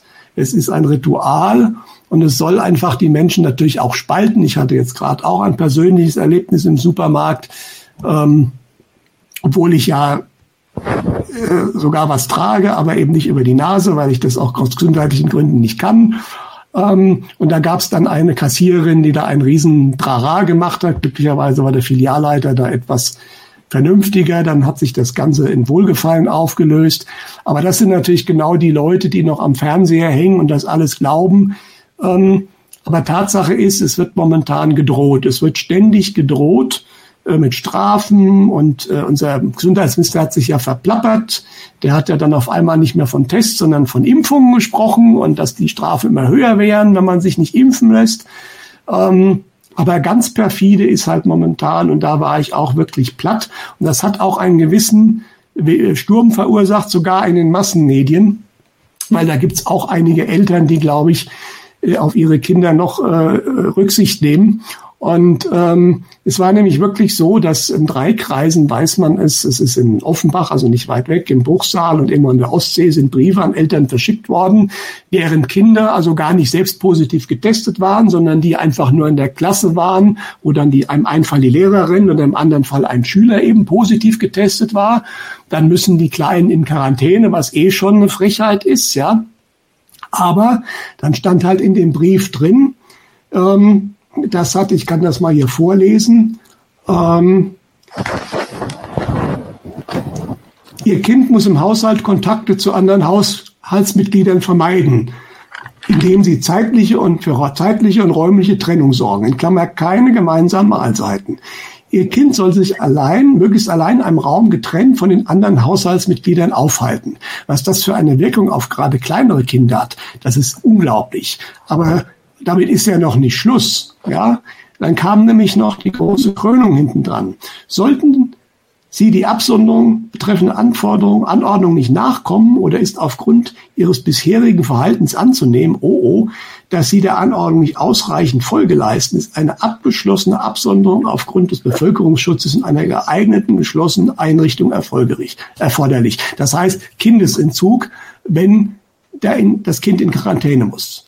Ja, da gab es natürlich dann auch in den Medien ein bisschen Kritik. Sogar der Kinderschutzbund hat sich gemeldet. Dann hat man erstmal die entsprechenden Ämter haben zurückgerudert und haben gesagt, na ja, das mussten wir da reinschreiben, aber das wird ja gar nie nicht passieren. Ja, ist nicht sehr glaubwürdig. Erst recht, weil natürlich in mehreren Kreisen, in weit entfernten Kreisen ein und dasselbe passiert ist. Ja, und wenn man sich anschaut, das geht im Endeffekt auf eine Empfehlung der WHO zurück, die das äh, vor äh, einigen Wochen genauso gefordert hat. Und da gab es jetzt ein bisschen Gegenwind. Aber natürlich tut man wieder so, als würde das nie nicht passieren. Allerdings gab es da dann auch nachweislich äh, Dinge, die ganz klar gezeigt haben, natürlich, das wird fest eingeplant. Ja?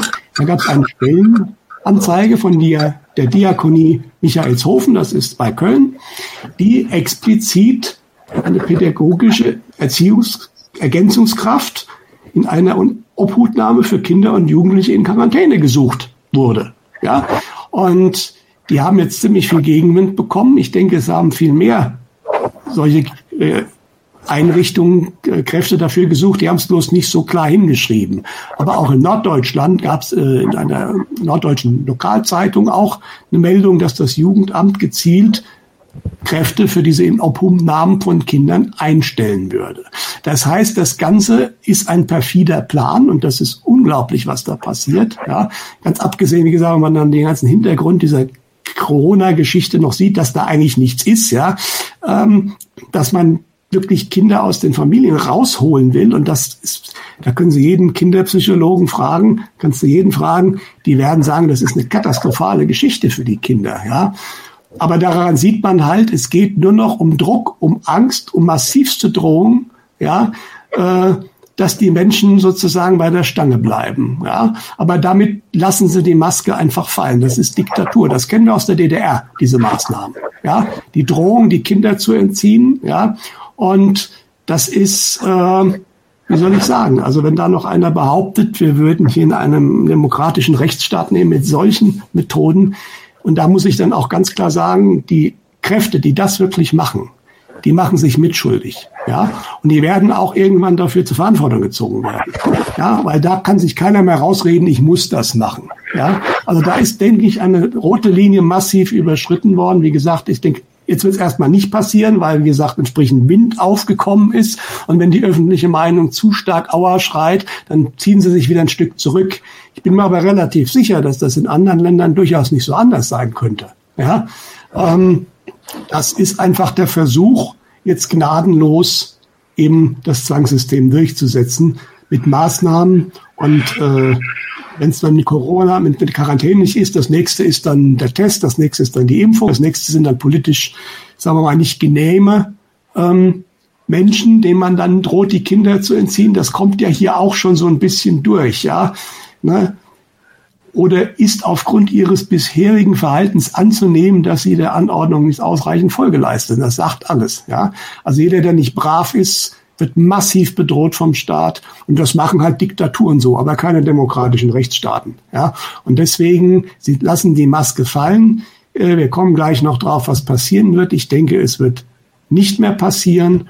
Aber das ist auch der Punkt, weswegen noch was passieren muss, weil wenn nichts passieren würde, würden wir immer mehr in diese Richtung gehen und am Schluss hätten wir eine lupenreine Diktatur, wie wir sie schon zweimal hatten im letzten Jahrhundert und ich will sie in Deutschland nicht nochmal haben. Ja, wer will denn das schon? Ja, aber ähm, ja, Österreich auch eine Riesenabsurdität hat. Schon. Ich meine, wir ein können paar Leute ja, haben halt diese ja, wir können uns ja ganz glücklich schätzen, wenn ich momentan schaue, was in Neuseeland und in Australien abgeht. Ja, in Auckland wegen vier, vier, vier Neuinfizierten. Lockdown. Ja, in Melbourne, da machen sie alles dicht. Phase 4 Lockdown. Die Leute dürfen von 20 Uhr abends bis 5 Uhr früh gar nicht mehr raus. Unglaublich. Und da, wie gesagt, es sind, es, wir reden nicht von Toten, wir reden nicht von Kranken, wir reden von Infizierten. Und selbst das sind noch nicht mal sicher Infizierte. Wir hatten ja auch bei Tönnies 1500 Infizierte, von denen ist keiner wirklich krank geworden. Ja, es ist äh, unglaublich, was passiert, aber ich denke, es wird in jedem Land jetzt auch probiert, was kann ich machen, was lassen die Menschen zu. Das ist jetzt wirklich ein ja. Test, was kann ich mit den Menschen machen. Ja. ja. Ja. ja, in Österreich wurde jetzt eine Reisewarnung ausgesprochen. Man hat jetzt über das äh, vergangene Wochenende Zehntausende Österreicher gebeten, Kroatien schlagartig zu verlassen. Denn wenn du das nicht machst, müsstest du äh, in Kroatien dir einen PCR-Test machen lassen, äh, der nicht älter als 72 Stunden ist. Und wenn du den nicht äh, mit hast in Kroatien, die das nicht machen lässt, dann müsstest du 14 Tage Heimquarantäne und dann diesen Test nachreichen. Ja, also total geisteskrank und mit kommender Woche äh, soll das Ganze auch für die Balearen gelten. Ja, äh, da muss man sich auch fragen, Kroatien hält jetzt bei knapp 170 Toten. Ich fühle mich in Wien wesentlich unsicherer als in Kroatien, wo ja alles eher Landbevölkerung ist, mal Zagreb und Split, die beiden größeren Städte ausgenommen. Aber diese ganzen Urlaubsdestinationen sind ja eher alles eher in der Pampa kleine kleine Städtchen, ja. Und wegen 170 Toten macht man da so ein Tamtam. Und ich, es ist unbegreiflich. Es ist einfach zum Fremdschämen. Ja, hier ja auch. Also hier hat man ja ganz Spanien zum Risikogebiet erklärt. Ja. ja. Und das wird natürlich dazu führen, dass die ganzen Rückkehrer, die werden jetzt zwangsgetestet. Das wird natürlich wieder ein paar neue Positive geben, wie praktisch das doch wieder ist, ja. Ähm, und ähm, ich habe momentan einen starken Verdacht, wir kommen da nachher nochmal drauf, dass man momentan verzweifelt versucht, äh, also jetzt einfach die Leute wieder zurückzukriegen und auch nicht mehr wegreisen zu lassen. Dass man versucht, wieder das Ganze äh, äh, zurückzufahren. Ähm, vermutlich bei dem, wegen dem, was kommen wird. Also, ähm, weil logisch ist das alles nicht zu erklären. Das ist einfach alles absurd, was da passiert. Und ähm, schlimm ist, dass es immer noch so viele Leute mitmachen. Das ist, äh, aber wie gesagt, hier in Deutschland immer weniger. Das ist die gute Nachricht. Ähm, wir werden sehen, aber es, es wird jeden Tag in Österreich, in Deutschland, in, in vielen Ländern wird es immer immer absurder. Ja, in Skandinavien scheint momentan ein bisschen Vernunft eingekehrt zu sein. Äh, Finnland hat sich ja Corona-frei erklärt, Schweden glaube ich auch. Interessanterweise ist in den meisten skandinavischen Ländern nie eine Maskenpflicht gewesen, ähm, mhm. was auch nochmal deutlich zeigt, dass diese Masken gerade gar nichts bringen. Ja. ja, sie bringen gar nichts. Und ja. äh, ich habe, äh, äh wann war es? Im April ein Geschäft ausfindig gemacht in Wien. Das heißt, ähm, ich will jetzt keine Werbung machen, aber es heißt wirklich die Maske.at, ein Laden auf äh, einem der teuersten Einkaufsmeilen Wiens. Ein relativ kleines Geschäft, aber trotzdem, das wird auch 5000 Euro Miete kosten, der nur mit Masken und äh, Visieren etc. handelt. Also der muss ja in weiser Voraussicht da schon gewusst haben, weil sonst muss, entweder war er der dümmste oder der cleverste Geschäftsmann Österreichs. Ja? Naja gut, wir wissen ja, also dass diese ganze Geschichte von langer Hand geplant war, also mindestens mal seit letzten Herbst, aber was Insider sagen schon deutlich länger. Vielleicht hat er einfach einen guten Kontakt gehabt, der Mann.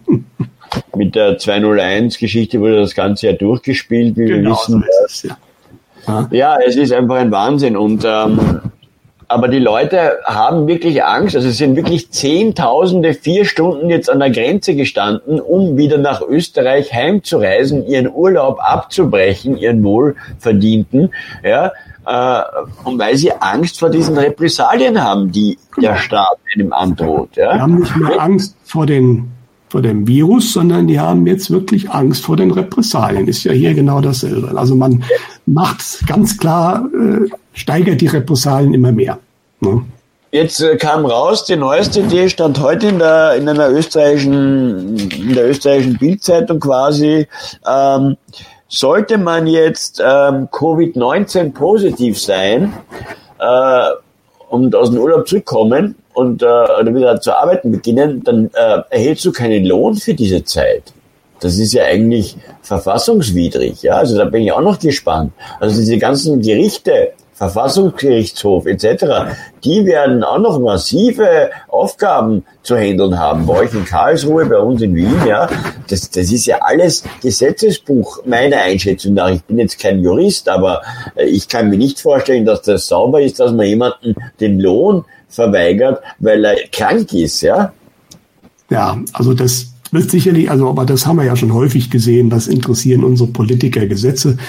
Ähm, interessant ist halt auch ähm, die Tatsache, dass es eigentlich keine Maskenpflicht gibt in Deutschland. Das ist äh, also in dem Moment, wo ich ein gesundheitliches Problem habe.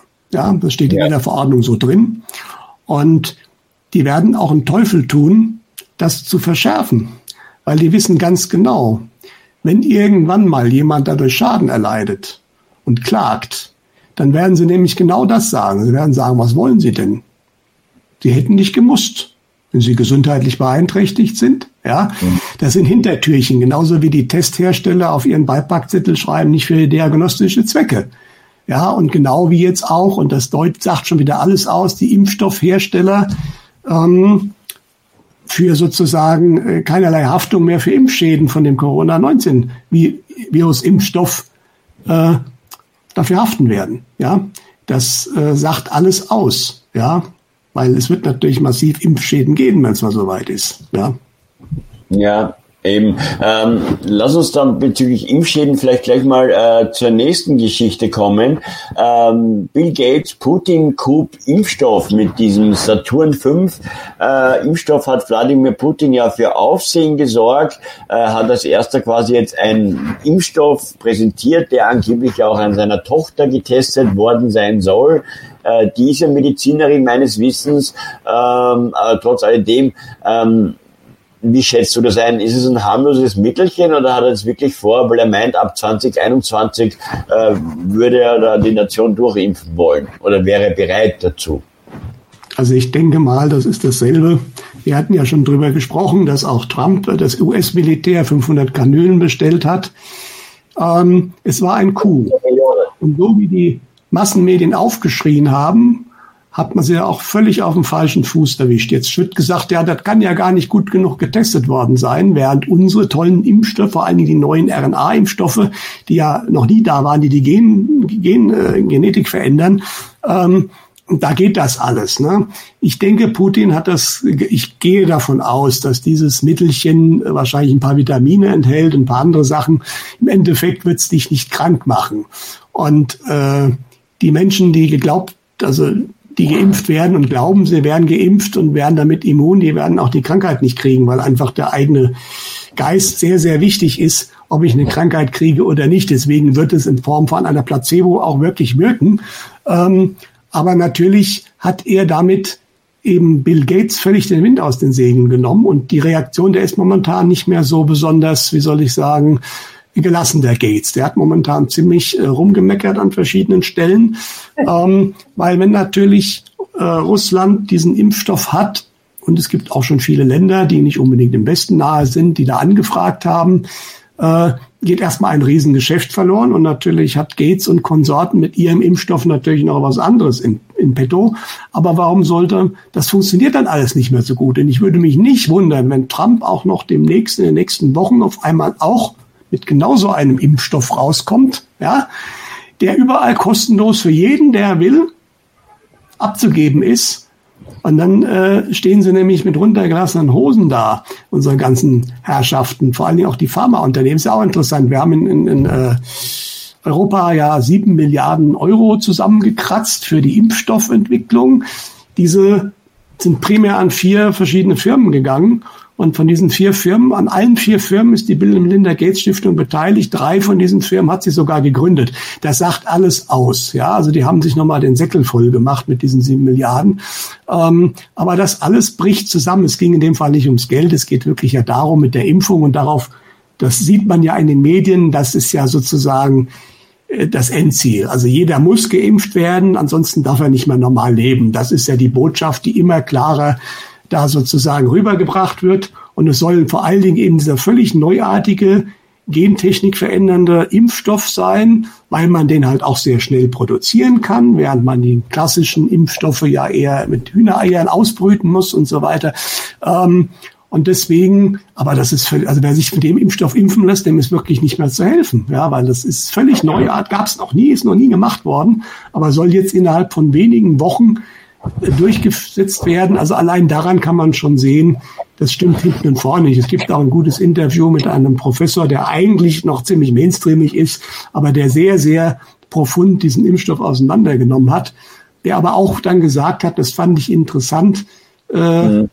er macht viel mit dem Paul-Ehrlich-Institut zusammen, aber gerade zu der Thematik kommt dann nur Schweigen. Ja, und er hat auch gesagt, in der vorgehaltenen Hand, also viele, viele Virologen, Wissenschaftler, Experten in Instituten, die kriegen einen massiven Druck mit Jobverlust, sofort, sobald sie von der offiziellen Linie abweichen.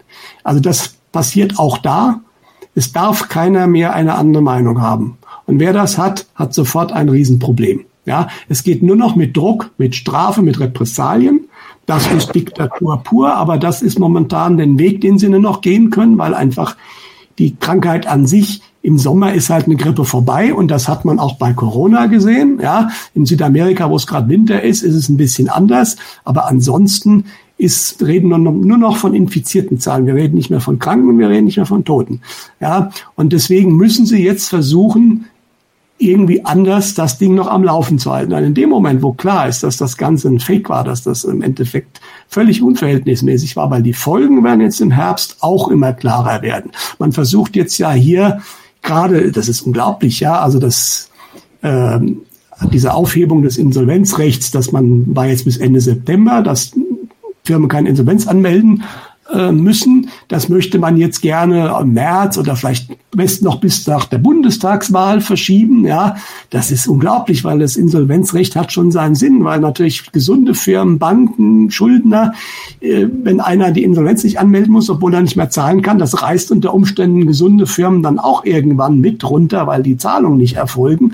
Also das kann man nicht so lange machen. Ich bin mal gespannt, ob es durchgeführt wird. Genauso die Kurzarbeitregelung wird jetzt auch noch mal um ein Jahr verlängert bis nach der Bundestagswahl weil momentan ist völlig klar, und da habe ich gute Informationen aus der Autoindustrie bekommen, ähm, in dem Moment, wo die Kurzarbeit vorbei ist, ist bei den, bei den, bei, bei, von, bei von BMW, von Audi und von Benz, haben die ein Riesenproblem. Ich gehe nicht davon aus, dass wir in 2021 viele Autos produzieren werden. Ja? Und ähm, deswegen wird jetzt versucht man jetzt das natürlich auch noch länger in die Länge zu ziehen. Geld kommt ja aus der EZB, ja, aber daran sieht man, wie krank das alles ist, ja. Und ich denke nicht, dass man aber die Folgen wirklich so lange noch rausziehen kann, insbesondere ich habe gerade jetzt einen interessanten Bericht gelesen, äh, gehört von einem aus der Veranstaltungstechnik, der hat gesagt, also diese Eventgeschichten, Veranstaltungsgeschichten, das sind mehr Arbeitsplätze als die Autoindustrie bei uns hat. Und auch die äh, Umsätze sind größer. Also die hat man völlig vergessen. Diese sitzen ja seit Monaten völlig auf dem Trockenen, ja. Und diese Almosen, die da als Sonderhilfen kamen, das kann man vergessen, ja. Und das wird sich im Herbst jetzt relativ stark äh, ausbreiten. Und dann werden anfangen Banken zu wackeln, weil natürlich Kredite faul werden. Das kriegt man ja da und dort in den Massenmedien sogar schon mal gezeigt, dass sich mal irgendein Experte äußert und sagt, oh, oh, das wird schlimmer als 2008, 2009 bei den Banken. Und andere sagen, oh, oh, es kommt eine Insolvenzwelle. Ja, natürlich.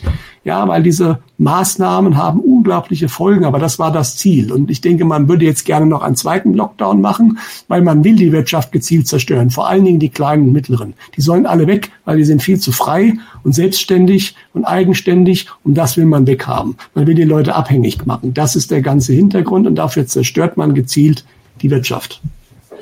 Ja, in Österreich wurde ja die Austrian Airlines, unsere einstige stolze Nationalfluggesellschaft, die auch mit Hilfsgeldern hochgepäppelt wurde, da haben sich jetzt die Manager, die ja diese Fluglinie, die ja eigentlich zu eurer Lufthansa gehört, ähm, Millionenbonis auszahlen lassen, dank der staatlich subventionierten Hilfen. Ja, also dafür sind die Hilfen da, dass die Manager dann Millionenbonis kassieren, dafür, dass sie die Airline eigentlich in den Konkurs quasi getrieben haben. Es ist einfach nur noch grotesk und willkommen im Irrenhaus eigentlich, ja, eine Frechheit, dass äh, der Staat auch nicht vorgeht und sagt, nein, ja, der, wenn ihr euch da jetzt solche Bonis auszahlen lässt, da gibt's auch dann wird das Geld abgezogen, aber davon keine Rede, nein. Ja, ja. Und das war ja in der Bankenkrise auch schon so. Ja, also die Banken ja. noch so schlecht da sein, die Boni für die Top-Manager wurden ausgezahlt, weil sonst würden die ja gehen. Das war ja immer die Aussage. Die tollen Top-Manager, die waren ja so gut und die könnte man nicht halten. Aber das ist natürlich alles dummes Geschwätz. Das ist völlig aus dem Ruder gelaufen. Wenn jemand einen guten Job macht, soll er seine Bonis haben, soll auch gut Geld verdienen. Aber auch das Vielfache, was früher ein Topmanager, ein Vorstandsvorsitzender gegenüber einem normalen Arbeiter bekommen hat. Dieses Vielfach hat sich ist explodiert. Das ist in keinem Verhältnis mehr mittlerweile. Und ähm, das ist aber auch diese typische Schere, die auseinandergeht, was man ja auch immer wollte. Man möchte eigentlich einen Großteil der Menschen in die Abhängigkeit, in die, in die knapp in die Armut, also dass man so gerade so überleben kann, treiben. Und es gibt eine sehr kleine, sehr reiche Oberschicht. Das ist genau das, was ja natürlich in der neuen Weltordnung dann auch so geplant ist. Ja. Ja, unser gemeinsamer Bekannter ist ja eigentlich, äh, wie wir beide ja kennengelernt haben, eigentlich ein, so Naturbursch, eigentlich ein, ein eigentlich optimistischer Mensch. Der ist jetzt gerade auch in einer ziemlichen Depri-Phase. Der hat glaubt wirklich, dass jetzt mit dem Impfstoff ähm, die versuchen könnten, aber diese Angst hat er, da jetzt ähm, massiv durch Impfschäden äh, Bevölkerung zu reduzieren. Ja? Ja klar, so. also man darf sich keinesfalls impfen lassen, das ist klar, das ist man grundsätzlich Impfungen sogar befürwortet, aber dieser neue Impfstoff, der ist, also wer das macht, der kann wirklich auch russisches Roulette spielen gehen, ja. Ähm, und das, ähm, aber ich bin, wie gesagt, guter Dinge, dass, äh, wie gesagt, ich habe schon mal gesagt, der letzte Walzer der Tyrannen, ein Buch von Ramta, lange her. Aber der Spruch, äh, den trifft es gut, den sehen wir gerade. Aber eigentlich spielt die Musik nicht mehr.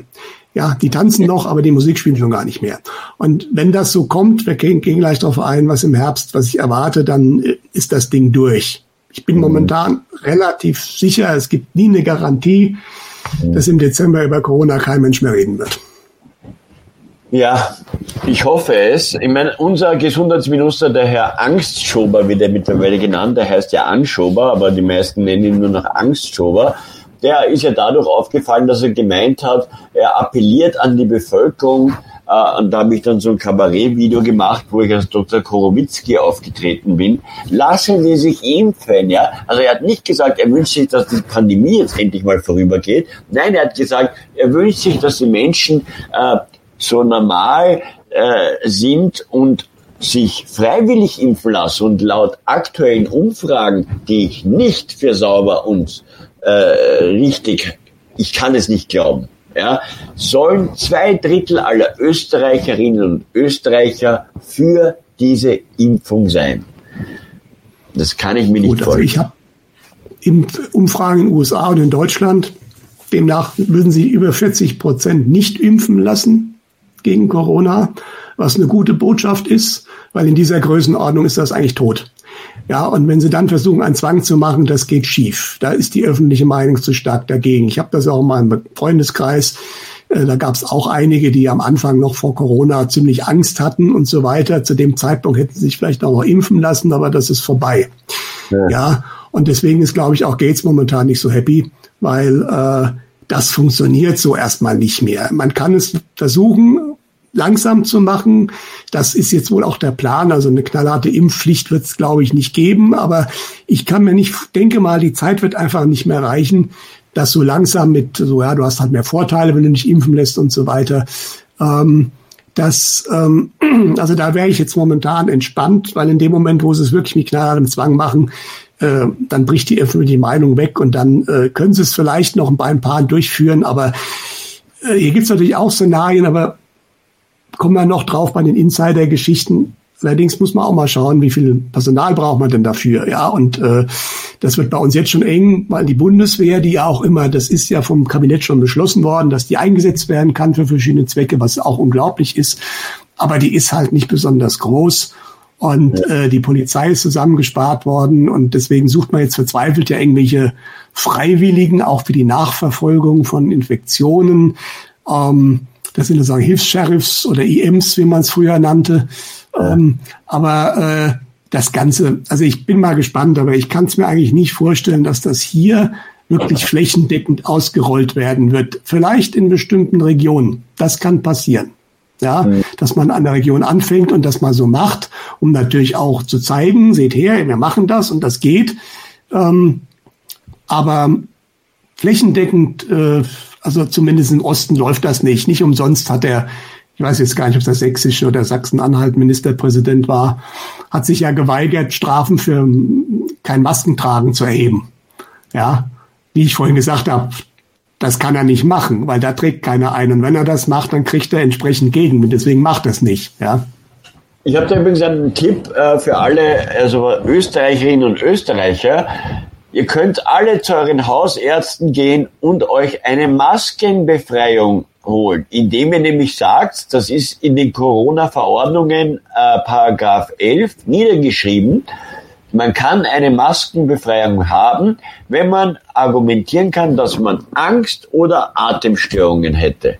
Ja, und ich habe argumentiert, ich habe Angststörungen und äh, ja, und dann können sie, brauchst du keine Maske mehr tragen. Also bei uns in Deutschland wird momentan auch wieder massiv Druck ausgeübt auf Ärzte, die Atteste ausstellen. Ja. Ähm, bis hin, dass man dann droht, die Approbation zu entziehen. Ja. Die dürfen auch keinesfalls auf irgendwelche Demos gehen. Ganz schlimm. Ja. Es hat tatsächlich in was in Nordrhein-Westfalen, glaube ich, war es, oder war es woanders, ich in Ostdeutschland, ich weiß es nicht. Ein Schulleiter hat gesagt, äh, ich mache das nicht mit. Ich überlasse das den Eltern und den Kindern, ob sie Massen tragen oder wollen. Der ist sofort rausgeflogen.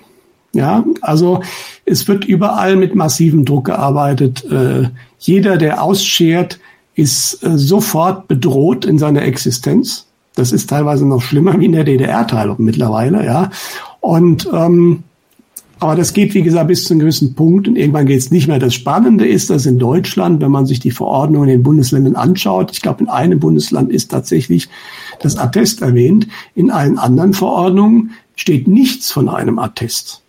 Ja, das heißt, wenn ich einfach sage, ich bin gesundheitlich beeinträchtigt, muss das reichen. Das wird natürlich den Polizisten nicht reichen, das ist klar.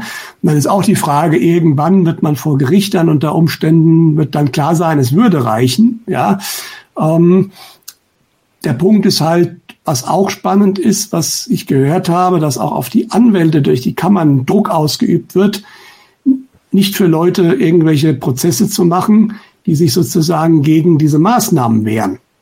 Ja. Glücklicherweise gibt es genügend Anwälte in Deutschland, die sich davon nicht beeinflussen lassen. Da gibt es ja Seiten wie Klagepartner und de, da findet man welche. Aber auch das ist unglaublich. Es wird, ich habe selbst von jemandem, es wurde ein, ein, von der entsprechenden Vereinigung der Psychologen wurde ein Brief rumgeschickt, da wurde auch ziemlich deutlich gesagt, was man zu tun hat und was nicht, ja.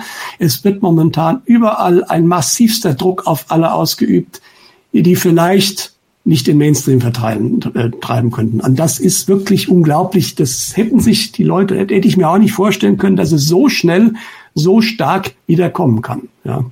Ja, was ich halt doch als Chance empfinde, ich meine, ich habe es ja vorher schon gesagt, also äh, ich besuche jetzt regelmäßig die Demos und werde auch sprechen und habe jetzt auch schon ein paar Reden gehalten.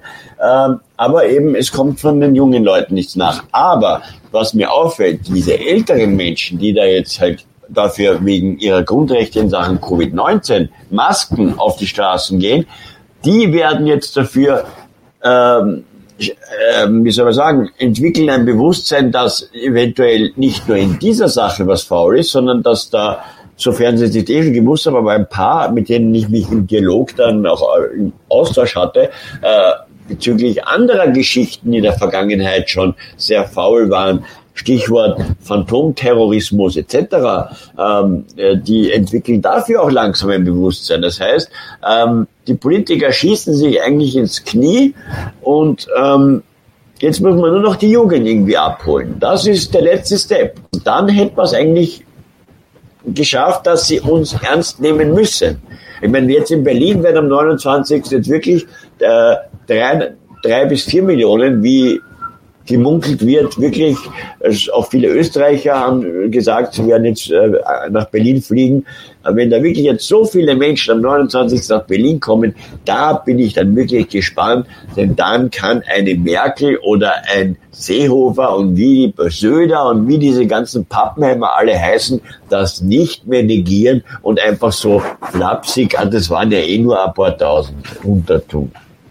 Ja. Genau, ja. Also das wird dann sehr schwer. Und deswegen hatte man ja vielleicht auch, kommen wir gleich noch drauf, ist glaube ich der übernächste Punkt, was geplant, aber ich gehe nicht davon aus, dass das so durchführbar sein wird.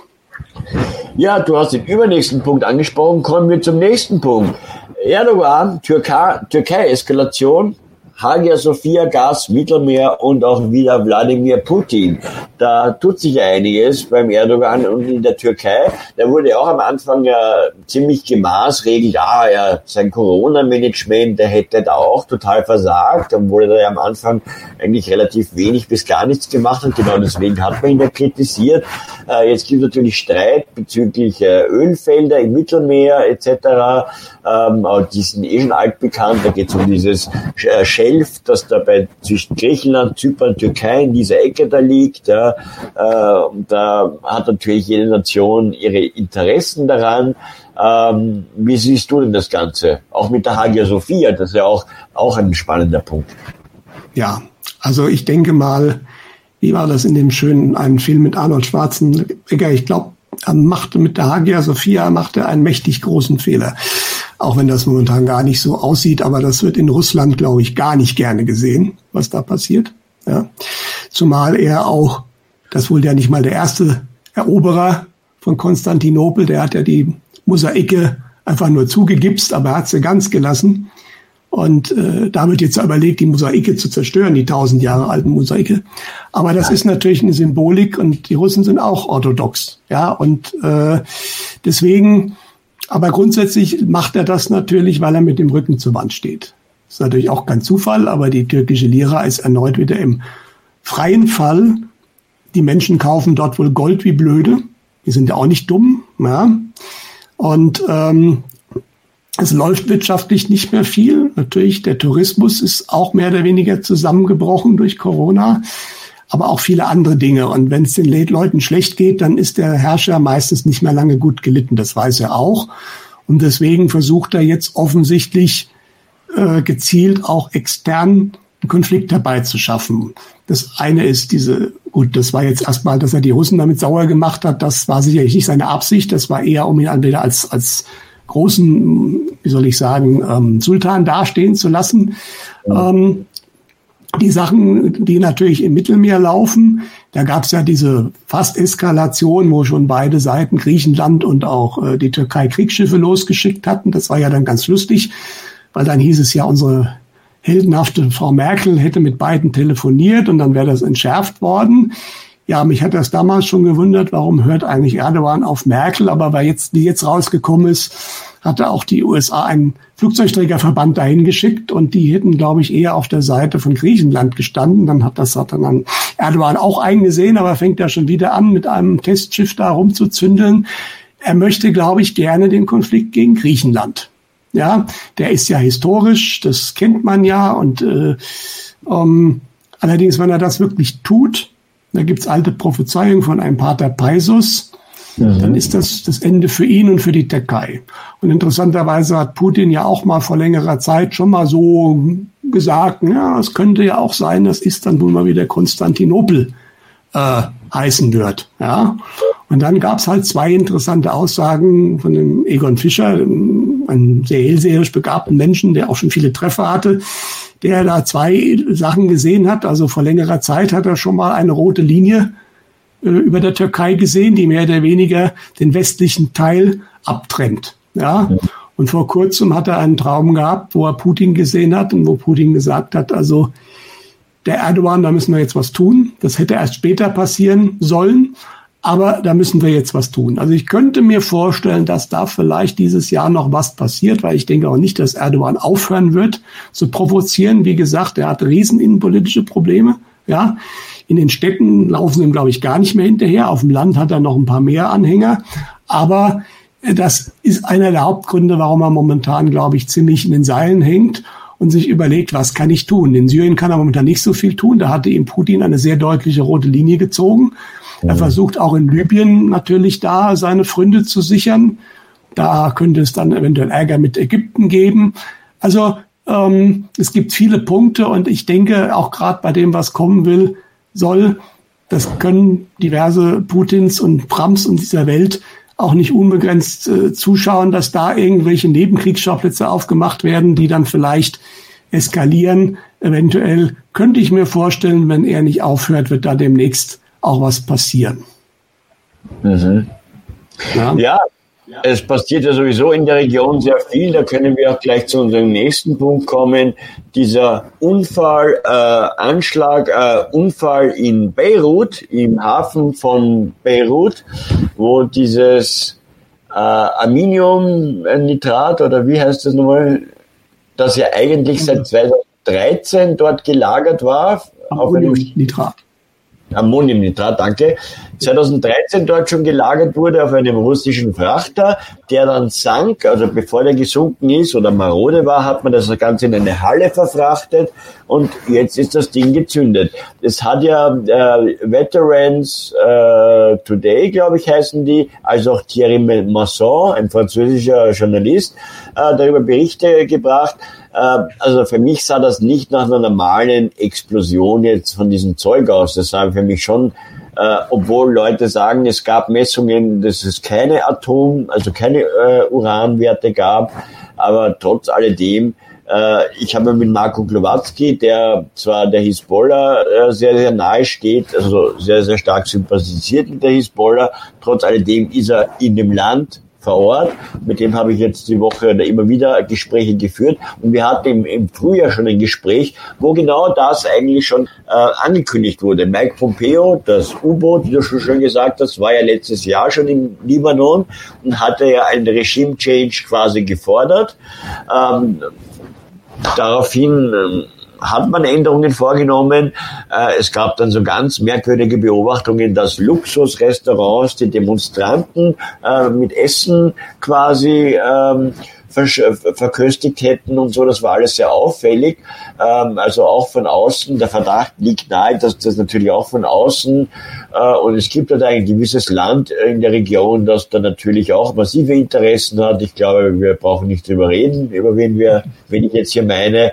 Äh, und äh, für mich ist das sehr verdächtig. Und ähm, ob das jetzt eine Rakete war mit Photoshop etc., Fakt ist, es ist eine menschliche Tragödie. Der Hafen von Beirut beziehungsweise ein gutes Viertel der Stadt ist in Schutt und Asche. Das heißt, äh, Tripoli ist jetzt der Ausweichshafen im, im Libanon, der ist aber relativ klein und dort stehen mittlerweile die Frachter Schlange, um äh, die ganzen Schiffe abfertigen zu können.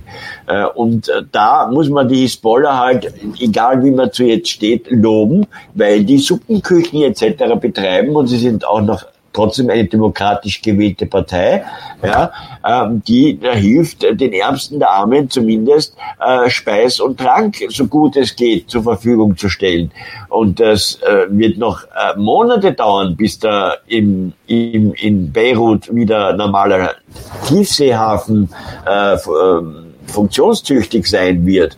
Und, und das ist auch eine menschliche Tragödie. Und dass aber jetzt in Folge nicht viel passiert ist, das hat mich etwas stutzig gemacht. Ja, also es ist, wie du sagst, der Hafen war halt der Hafen, wo die ganzen Lebensmittel reingekommen sind. Der Libanon produziert ja sehr, sehr wenig selbst. Das ist eine Riesenkatastrophe. Aber eventuell ein Motiv, warum das Ganze passiert ist. Dieser Hafen war auch der Haupthafen wo der Libanon seinen Teil des Ölfeldes und Gasfeldes äh, sozusagen erschließen wollte. Ja, ja, da standen die ganzen Schiffe, die das Material hatten und so weiter und die das raustransportiert haben. Das geht jetzt auch nicht. Ein Schelm, wer da vielleicht äh, einen Zusammenhang sehen könnte. Was diese Rakete betrifft, ich habe also bisher genau, also die Rakete, denke ich, ist, ist Photoshop gewesen. Das hat Gerhard Wisniewski eigentlich ganz schön rausgearbeitet. Ich denke nicht, dass es eine Atomexplosion war, einfach weil der Blitz gefehlt hat. Ja, und diesen Blitz, da wird sagen manche, ja, die Rauch, vorherige Rauchsäule hätte den verdeckt. Vergiss es. Diesen Blitz sieht man. Ja. es gab Messungen, das sagt der Marco Klowatzka, sie haben natürlich als erstes, das ist das erste bei so einer Pilzwolke, haben sie natürlich Messungen vorgenommen und nein, also eine Atombombe war es nicht. Ja. Also ich denke, es gibt zwei Möglichkeiten. Ich bin relativ sicher, das war kein Unfall. Weil es haben einige Experten, also in, auf hartgeld.com, einer, der offensichtlich sehr tief drin ist, aber es war auch in den Mainstream-Medien, waren ein paar Experten, die gesagt haben, also so einfach explodiert das Ammoniumnitrat nicht. Ja. Also Im Feuerwerk, Feuerwerkskörper kannst du das nicht zünden. Da muss schon einer ziemlich genau gewusst haben, was er gemacht hat, um genau diese Explosion zu erzeugen. Es ist aber auch nicht auszuschließen, dass vielleicht auch eine völlig geheime Waffe äh, zum Einsatz kam, die momentan so keiner kennt. Ja. Ähm, das würde auch dafür sprechen, weil Egon Fischer hat auch dazu eine Botschaft bekommen. Er hat gesagt, es war gesagt bekommen, er hat es, es war kein Unfall, es war ein Anschlag. Allerdings ist bisher noch nicht ganz klar, wie es gemacht wurde. Es würde relativ lange dauern, bis es aufgeklärt würde. Da würden momentan Russland, China und England sehr stark zusammenarbeiten. Die USA würde sich ein Stück raushalten, aber nicht, weil es die USA waren, sondern weil es vermutlich ein Land war, das der USA nahe steht. Da können wir jetzt auch wieder dreimal raten, was für ein Land das sein könnte. Ne? Und ähm, das könnte ganz gut sein. Tatsache ist ja auch, dass der Trump am Anfang direkt gesagt hat, das war ein Anschlag. Das hätte ihm die Militärs gesagt. Und ich denke, das ist auch genau so passiert. Die kennen wahrscheinlich diese Waffe und haben genau erkannt, was das war. Aber dann mhm. haben sie ein bisschen zurückgerudert natürlich wieder, weil man natürlich erstmal sehen will, was macht man mit dieser Botschaft und wie will man das rausbringen. Aber das war auch schon bezeichnend. Ähm, also es war sicherlich kein Unfall, da bin ich mit über 90 Prozent Wahrscheinlichkeit sicher. Wie gesagt, es gibt keine Garantien. Allerdings ähm, der ganze Verlauf dieser Explosion und auch die, die, der Krater der Runde und alles. Also da muss schon ein bisschen was zusammenkommen, dass das so passiert. Ja. ja, also ich gehe auch davon aus, dass die Israelis als auch Katar da eine Rolle gespielt haben und vielleicht sogar auch ähm, äh, Saudi-Arabien äh, wird gemunkelt. Also Aber es zumindest. Ist, es ist ja auch interessant, dass rein zufällig nur wenige Wochen später, zwei Wochen, drei Wochen später, auf einmal dieses Abkommen zwischen den Vereinigten Arabischen Emiraten und Israel zustande kommt. Ja. ja wo sie diplomatische Beziehungen aufnehmen. Ja, also es passieren schon viele Sachen am sehr engen Zeitkontext. Was auch interessant ist, es ist ja innerhalb von 24 Stunden nicht nur in Beirut diese große Explosion gewesen, es ist in Nordkorea an der chinesischen Grenze eine große Explosion gewesen, wobei man nicht viel darüber weiß, weil die Nordkoreaner sagen nichts. Es wurde halt von China aus beobachtet und nicht in Wuhan, aber in der Nähe von Wuhan war auch eine große Explosion. Jetzt kann man sich auch fragen, wie wahrscheinlich ist das, dass das in 24 Stunden an verschiedensten Orten der Welt mehr oder weniger passiert. Ja, also da sieht man, es muss einiges im Untergrund sein, was hinter diesen ganzen Dingen steckt, die natürlich oben erstmal nicht bekannt sind. Aber es sind einfach zu viele Sachen gleichzeitig, die da passieren, dass das alles nur Zufälle sein können und das nichts mit gar nichts anderem zu tun hat. Das ist nicht mehr wirklich glaubwürdig. Ja, nee. wir werden sehen, was rauskommen wird irgendwann. Ähm, ich denke, es wird irgendwann rauskommen, was dahinter steckt und wer und warum. Ja. Ja, auf jeden Fall eine menschliche Tragödie. Äh, wieder mehrere Menschen, oder viele Menschen gestorben. Dann die Hungersnot, die jetzt droht. Dazu kommt jetzt äh, in Libyen ist jetzt immer Zeit, äh, Regenzeit auch äh, jetzt dann die kommenden Wochen und Monate in der Regel. Also das wird dann auch noch sehr unlustig werden für die Leute, die keine Behausungen mehr haben. Ja, weil da hat es ja wirklich einige Stadtteile zerrissen, nicht nur den Hafen. Das war ein Wahnsinn. Und der Marco wollte jetzt eigentlich dieses letzte Wochenende nach Beirut äh, vorfahren, äh, hinfahren, weil er da auch Freunde hat. Aber man kommt da gar nicht durch. Es sind überall Militärcheckpoints. Die Stadt ist abgeriegelt. Du kommst nicht rein, du kommst nicht raus, weil nur sehr schwerlich. Äh, also es ist unglaublich. Und äh, wie du sagst, das mit, äh, mit den Emiraten, das Abkommen, das sind keine Zufälle. Ja, also von den Gedanken, da sind wir wieder bei Roosevelt, ja? Naja, natürlich, klar. Ja, und dass ja. natürlich gewisse Kreise äh, für irgendwelche Menschen nichts übrig haben, denen ist das völlig egal. Die setzen ihre Dinge durch. Äh, das ist auch klar. Ja, die, für die Geld Menschen leben gar nichts. Ja. Ja, ist leider, leider so. Und gerade der Libanon ist ja mehrfach sehr stark schon gebeutelt worden. Im Endeffekt war das ja früher mal ein sehr prosperierendes Land. Dann hat man halt massive Einwanderung verschiedener Gruppen da rein äh, Orients. gemacht und dann ging es halt los mit Bürgerkrieg. Ja. Die Schweiz des Orients wurde der Libanon genau, immer. Ja, ja. ja und wunderschönes Land und auch eben, äh, dort gibt's christliche Kirchen, also die sind jetzt keine religiösen Hardliner, dort hast du Religionsfreiheit mehr oder weniger, alle Wieten, Wahhabiten, Sunniten, äh, alle und sie leben friedlich, Juden, äh, äh, christliche Orthodoxe, alles da, ja, und, und äh, da gibt's keine Reibereien. Und, und, und, aber immer wieder werden diese Länder gebeutelt und mit Ansage, als diese ersten Demonstrationen äh, im Frühjahr gestartet sind, habe ich mit Marco Klowatzki schon zwei Livestreams gemacht und wir haben, der, der Thomas Bachheimer hat es auf bachheimer.com geschrieben, fast schon prophetisch das Ereignis vorausgesagt. Ja, ja leider jetzt, kann man äh, das mittlerweile immer. Die Methoden von diesen Herrschaften sind leider immer wieder dieselben. Und deswegen ja. kann man mittlerweile auch ganz gute Vorhersagen machen, wenn man ein paar Details oder ein paar Indizien kennt. Ja. Dann ist es leider so. Ja. Ja. ja, tragisch. Ich wünsche Menschen alles Gute und auf, dass sie bald wieder auf die Beine kommen und vor allem äh, zu essen. Schweifen wir mal in die USA. Trump Executive Orders bezüglich Lohnsteuer und Bewegung in Sachen Pfizer, lieber Peter. Erzähl uns einmal. Jetzt wurde ja bekannt, dass Joe Biden jetzt wirklich, ich konnte es ja nicht glauben, dass die Demokraten allen Ernstes, wir haben uns ja noch darüber lustig gemacht und lange darauf noch spekuliert, dass sie doch noch Michael Obama irgendwie aufstellen und schwenken. Aber nein, wirklich Joe Biden wird jetzt antreten mit dieser Harris. Äh, äh, unglaublich. Also wollen die Demokraten nicht gewinnen? Ich, momentan werde ich aus dem Ganzen nicht schlau. Weil das mit ja, es ist eine spannende Frage, ja. Also, wobei man fragen muss, ist der Biden wirklich noch der Biden? Ja, weil es gibt ein paar Hinweise, dass man mittlerweile einen Doppelgänger da sitzen hat. Wahrscheinlich, weil den Biden gar nicht mehr irgendwo hinstellen kann.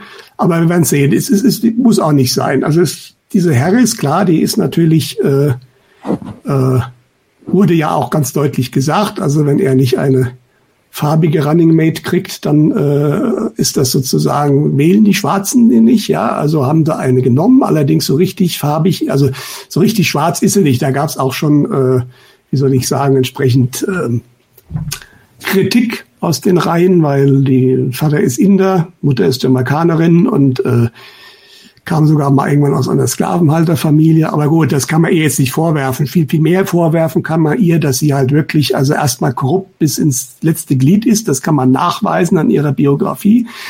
Und ähm, dass sie äh, eine absolute Verfechterin der Abtreibung ist, dass sie äh, bis zur Geburt Abtreibung will, dass sie schon mal dafür gesorgt hat, dass die Teile der abgetriebenen Kinder dann auch verkauft werden. Ähm, also das ist die zukünftige Vizepräsidentin, die wir uns da, äh, wenn sie denn käme, ich denke nicht, dass sie kommt. Ähm, aber das ist natürlich schon interessant, was da gerade passiert. Man versucht jetzt irgendwie natürlich diese äh, Fernsehduelle irgendwie äh, abzusagen, ja, weil ein Biden, zumindest so wie er sich darstellt, würde da keine Chance haben gegen Trump. Der würde am Ende wahrscheinlich noch sagen, wählt Trump. Ähm, dann versucht man ja verzweifelt, diese Briefwahl irgendwie durchzuboxen, weil Briefwahl öffnet natürlich der Manipulation Tür und Tor erst recht in einen Ländern, wo halt eine klare Registrierung der Menschen so nicht erfolgt ist wie bei uns, ja. Und ähm, dass das natürlich die Republikaner nicht wollen, ist schon klar, ja. Aber ich denke mal, ist bis zur Wahl wird noch einiges passieren. Also einmal, ich habe gesagt, Pfizer tut sich ein bisschen was. Also einmal der Verfasser des Stildossiers, was ja damals, was mittlerweile klar ist, dass das gefälscht war, um das Trump-Wahlkampfteam überwachen zu können. Äh, der hat ausgepackt und hat einiges gesagt. Dann hat sich jetzt ein FBI-Anwalt schuldig bekannt von damals und ausgepackt und da werden einige Namen gefallen sein. Und ich denke, man muss einfach nur den richtigen Zeitpunkt abwarten.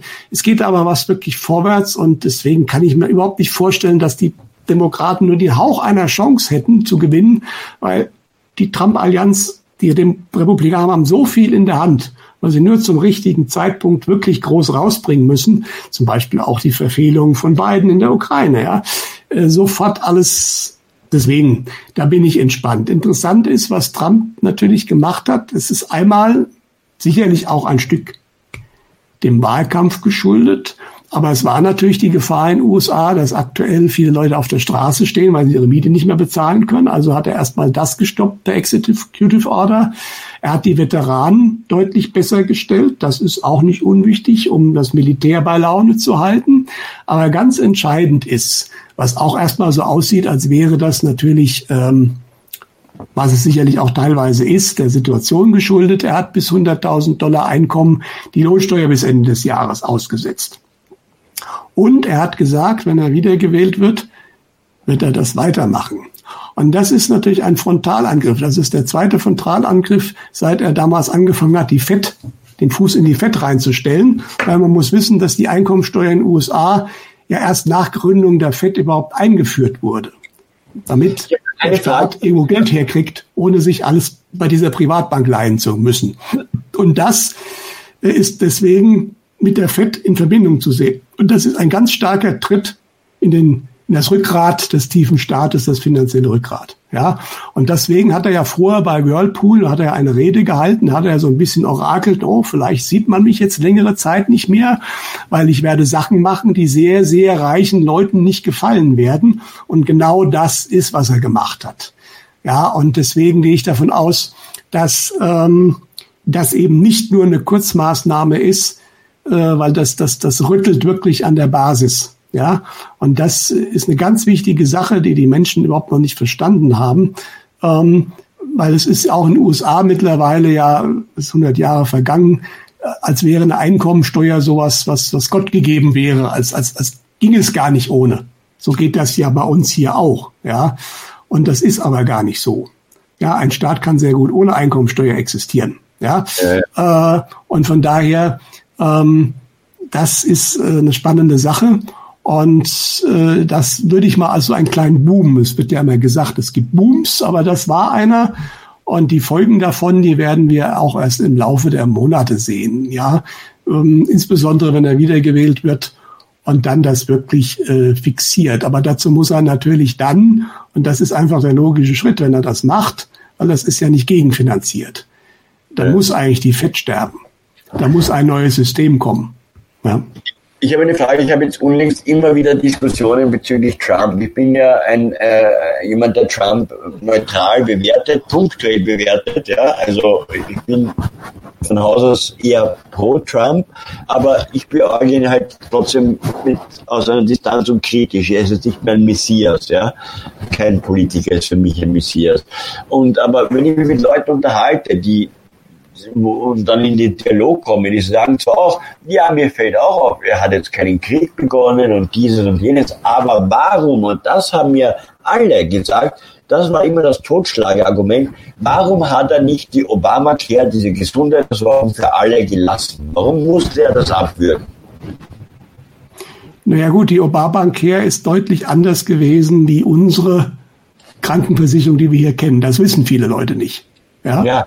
Also die Obamacare hatte gewisse Dinge, die auch gar nicht schlecht waren. Ja, natürlich gab es dann erstmal eine Krankenversicherung für alle, was vorher sicherlich gefehlt hat.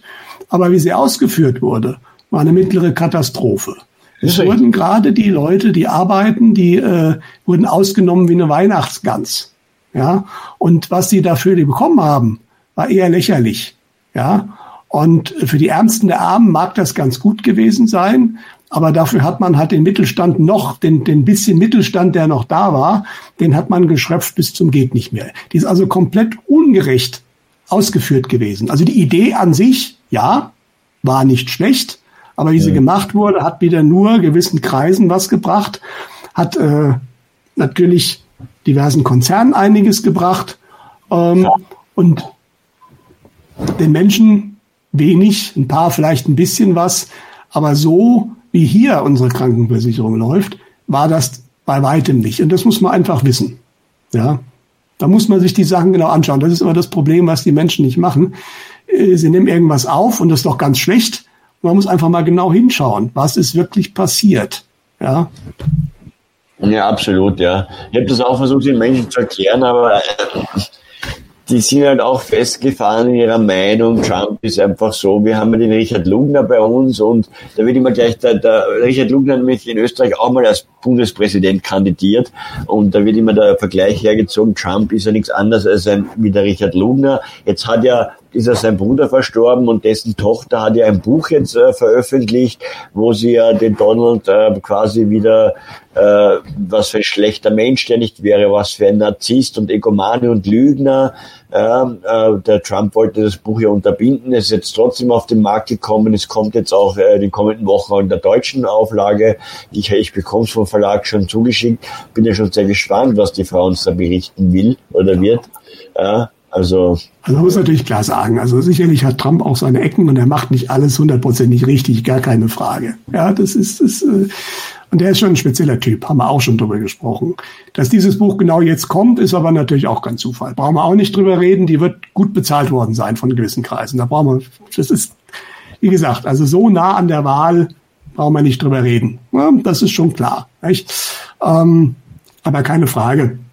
Allerdings kann man auch momentan nicht unbedingt alles immer verstehen, äh, was passiert, weil im Hintergrund so viel passiert. Und eins ist auch klar, ich denke nicht, dass Trump als solcher viel selbst macht. Also es wird viel, viel auch von anderen im Hintergrund gemacht und Trump ist dann der, der es halt ausposaunt und unterschreibt. Ja, aber da steckt viel mehr hinten dran. Und äh, das auf Trump überhaupt alles nur abzuladen äh, oder ihn da als die Leute sagen, was passiert, wenn Trump nicht gewählt wird? Ich sage, es wird nicht wieder eine demokratische Regierung unter dem tiefen Staat geführt kommen. Das ist vorbei. Aus, vorbei. Kommt nicht. Im schlimmsten Fall ist dann wirklich das Militär, übernimmt das Militär. Punkt. Ja. Na, also deswegen, äh, das wird nicht passieren. Ich denke aber auch nicht, und da gibt es auch diverse Hellseher, die das so sehen, dass die Demokraten gewinnen. Also das äh, ist, ist, wird nicht passieren. Es kann gut passieren, dass diese Wahl verschoben wird. Das kann sehr gut passieren. Das ja. denke ich nämlich auch, dass er mit Executive Order einfach jetzt durchregieren könnte aufgrund der Notstandsregularien. Genau, was auch immer dann da sein wird. Wir werden es vermutlich im Oktober sehen. Ja. ja. Nette Randnotiz fand ich auch noch, haben unsere Massenmedien ja auch wieder äh, drüber gelästert. Trump wäre ja dumm und hätte sich versprochen weil er hat gesagt, und das stotzt natürlich vor vielen Fehlern, 1917 wäre der Zweite Weltkrieg durch eine Pandemie beendet worden. Ja, da stimmt natürlich nichts dran, weil die spanische Grippe war 18, die hat auch nicht den Ersten Weltkrieg beendet und schon gar nicht den Zweiten. Jetzt ist die Frage, ist der Trump wirklich so doof gewesen oder hat er uns eine Botschaft gegeben? Und wenn man weiß, was im Hintergrund läuft, dann ist diese Aussage komplett richtig, bis auf das 1917. Ich glaube, das war eher auf den, den Q gemünzt. Das war im 17 gleich Q. Aber tatsächlich wird eine Pandemie den Zweiten Weltkrieg beenden, und zwar Corona. Weil der Zweite Weltkrieg ist für Deutschland nicht zu Ende. Und damit ist er nicht zu Ende. Es gibt keinen Friedensvertrag. Es gibt immer noch die UN-Feinstasenklausel. Ja, wurde sich ja beharrlich geweigert, das mal alles irgendwie in Ordnung zu bringen. Demzufolge exist, läuft der Zweite Weltkrieg nach wie vor weiter. Richtig. Ja, und mit Corona wird es enden, weil, da haben wir ja schon drüber gesprochen, mal sehen, wann es passiert. Ich hoffe nächstes Jahr ähm, wird es einen Friedensvertrag geben und dann ist der Zweite Weltkrieg beendet. Das ist aber nur möglich, weil die Menschen durch Corona aufgeweckt worden sind, noch nicht genug. Deswegen wird noch was anderes kommen. Aber dann macht dieser Satz auf einmal 100 Prozent Sinn. Ja. Mhm. Ja, wir werden sehen. Ich meine, ähm, es haben ja Leute jetzt schon rausbesorgt, es wurde jetzt angeblich schon heimlich ein Friedensvertrag unterschrieben. Also äh, davon halte ich gar nichts von irgendwelchen äh, Gerüchten. Solange da nichts Handfestes ist, ist das alles für mich ja. ja. Genau. Also ich habe ja auch gesagt, ich weiß aus einer guten Quelle, es gab eine erste Jalta-Konferenz online im Februar. Ja. Äh, aber über Ergebnisse weiß man nichts. Und die erste Konferenz muss ja nicht gleich das Ergebnis bringen. Ich meine, da sind auch viele Sachen zu bereden. Da reden wir über, über Gebietsgeschichten, da reden wir über viele, viele Dinge. Ähm, ich bin mir mittlerweile relativ sicher, dass man tatsächlich wohl im Mai schon mehr vorhatte. Äh, was ich gehört habe, ist, dass Putin auch sehr unglücklich war. Man konnte es nicht machen, weil die Menschen einfach noch nicht so weit waren. Ja, und das ist der Grund, weswegen es nicht im Mai passiert ist und deswegen werden wir noch warten müssen. Aber ich denke auch hoffentlich nicht mehr so lange. Gemunkelt wird ja auch über eine zweite Wiener Konferenz. Die erste Wiener Konferenz vor vielen, vielen Jahren hatte ja auch weitreichende Konsequenzen, was jetzt USA und Russland angeht. Und auch da wird gemunkelt, dass es Pläne gäbe, die die Russen vor allem forcieren, eine zweite Wiener Konferenz ähm, durchzuführen und dass man da dann eventuell über so Dinge wie Friedensverträge etc. dann äh, mal Butter bei die Fische machen wird. Ja, das hat Putin auch mal angedeutet. Die, die zweite Jalta-Konferenz, die er zwar nicht so genannt hat, aber hat er auch wieder in seinem Papier, zu seinem Aufsatz zum Zweiten Weltkrieg, äh, der ja abgedruckt wurde, hat er das auch wieder erwähnt. Also alle Leute, die meinen, das wäre Quatsch, also Putin sagt das schon sehr deutlich und Putin ist äh, kein Schwätzer. Ja, aber wie gesagt, es muss passen mit den Menschen und ähm, momentan wird es noch nicht äh, akzeptiert, aber es wird sehr, sehr viel umgestellt werden müssen. Äh, ich denke, äh, geopolitisch, international. Also wenn der Laden hier zusammengebrochen ist, da muss sehr, sehr viel neu geregelt werden und das ist dann auch durchaus eine Größenordnung von der Wiener Konferenz. Könnte ich mir gut vorstellen. Ja, ja absolut. Ähm, kommen wir mal zu unserem nächsten Punkt, etwaige Insider-Infos bezüglich eines zweiten Lockdowns. Da hat ja der Mann von der Stuttgarter Querdenken 711-Bewegung, für mich war das eher eine Promo, eine Angstmache-Promo, um möglichst viele Leute nach Berlin zu äh, bekommen. Denn das Video wurde genau einen Tag vor der Demo veröffentlicht, wo er sagte, er hätte Informationen aus Hessen, dass da geleakt worden wäre, eben zweiter Lockdown und genau an dem Tag, wo die Demo stattfinden soll, roundabout 29, 30 plus minus ein paar Tage, äh, zweiter Lockdown, was Deutschland angeht, äh, davon halte ich wenig, weil ähm, ich davon ausgehe oder ich aus Erfahrung weiß, dass die Kommunal- und Regionalpolitiker die allerletzten sind, die informiert werden. Ja, wenn die einen Lockdown machen, dann wird das von oben entschieden von der Bundesregierung, aber da haben die Kommunalpolitiker relativ wenig noch zu sagen. Ja. Ja, also gut, ich will mal ein paar Sachen sagen dazu. Ja. Also dieses Video war natürlich das erste. Ja. ja. Äh, die eine Dame, die beim in Berlin war, die ist mit dem im Bus gefahren. Das war natürlich ganz praktisch. Sie hat mit ihm gesprochen, sie hat auch ein Interview ge gemacht, das haben wir äh, im Bachheimer Club auch sehen dürfen. Und äh, ja, also sie sagt, der Mann ist authentisch. Das kommt auch so rüber. Ja. Deswegen gehe ich davon aus, dass er zumindest die Wahrheit sagt. Du hast aber völlig recht. Es weiß nicht jeder Bürgermeister was davon. Da ja. bin ich völlig bei dir. Aber es kam ja auch durch, dass dieser Bürgermeister wohl gute Kontakte nach Berlin hat. Ja. Und da kann man schon unter Parteifreunden, da sagt man mal was. Ja. Und dann sagt er halt auch, weil er auch den Mund nicht halten kann, sagt das mal in der nicht öffentlichen Sitzung des Gemeinderats. Und so geht das durch. Aber wenn das der einzige wäre, würde ich auch erstmal sofort sagen, Vorsicht. Wie gesagt, selbst wenn der äh, äh, das genauso gehört hat, kann das ja trotzdem sein, dass man ihm das erzählt hat und es trotzdem nicht stimmt. Ja? ja, ja. Ich habe aber mittlerweile aus einer Reihe von anderen Quellen sehr ähnliche Informationen bekommen. Jemand, der sehr gute Kontakte in der Bundeswehr hat, hat mir das gesagt. Ich ja. habe eine Mail bekommen in Österreich aus Tirol. Da ist es auch so, dass jemand wohl gute Kontakte nach oben hat und das auch gesagt hat. Ich habe, es gab ein weiteres Video, das ja ähm, von einem syrischen, eingewanderten syrischen Videoblogger ist, der eigentlich ganz vernünftige Ansichten hat und der hat erzählt, er hätte ein Gespräch mitgehört zwischen irgendwie hohen Politikern und so weiter und ähm, demnach soll es am 18. September losgehen. Bis 30. September es hätte ein Ultimatum gegeben vom tiefen Staat an die Bundesregierung.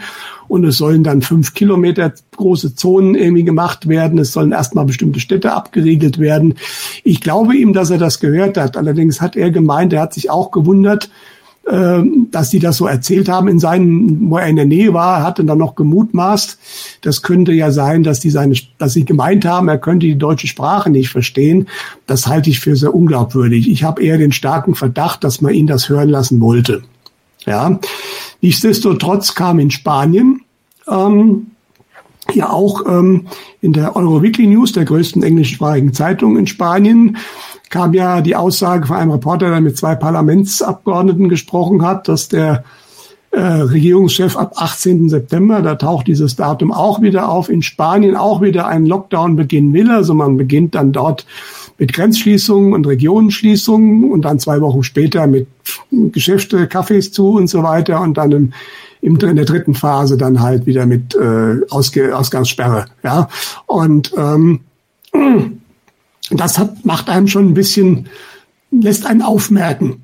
Dann habe ich interess eine interessante äh, Zuschrift bekommen von einem Webseite äh, eines Deutschen in Mali, äh, nicht Mali, Bali, auf Bali. Und der hat geschrieben, ab 20. August, also die schmeißen alle Touristen raus auf, aus Bali ab, bis 20. August. Das heißt, das ist, müsste jetzt soweit sein. Ja, ähm, katastrophal für die Menschen dort, weil viele leben vom Tourismus. Momentan sind da eh primär Russen als Touristen da. Und von den Russen hat er gehört, also die, Russ, die russische Regierung äh, schickt wohl auch Flugzeuge, um die heimzuholen. Ja? Und die Aussage bei den Russen ist, es soll dann zwei Jahre nicht mehr möglich sein, dort äh, Menschen rauszufliegen. Das ist eine interessante Aussage. Da sieht man schon, da steckt was ganz anderes da hinten dran. Mit Corona ist das erstmal so nicht zu erklären. Also lange Rede, kurzer Sinn. Auf der einen Seite würde man sagen, im Endeffekt, wenn man sich momentan die Politiker anschaut und die Medien, sie drohen mit dem zweiten Lockdown.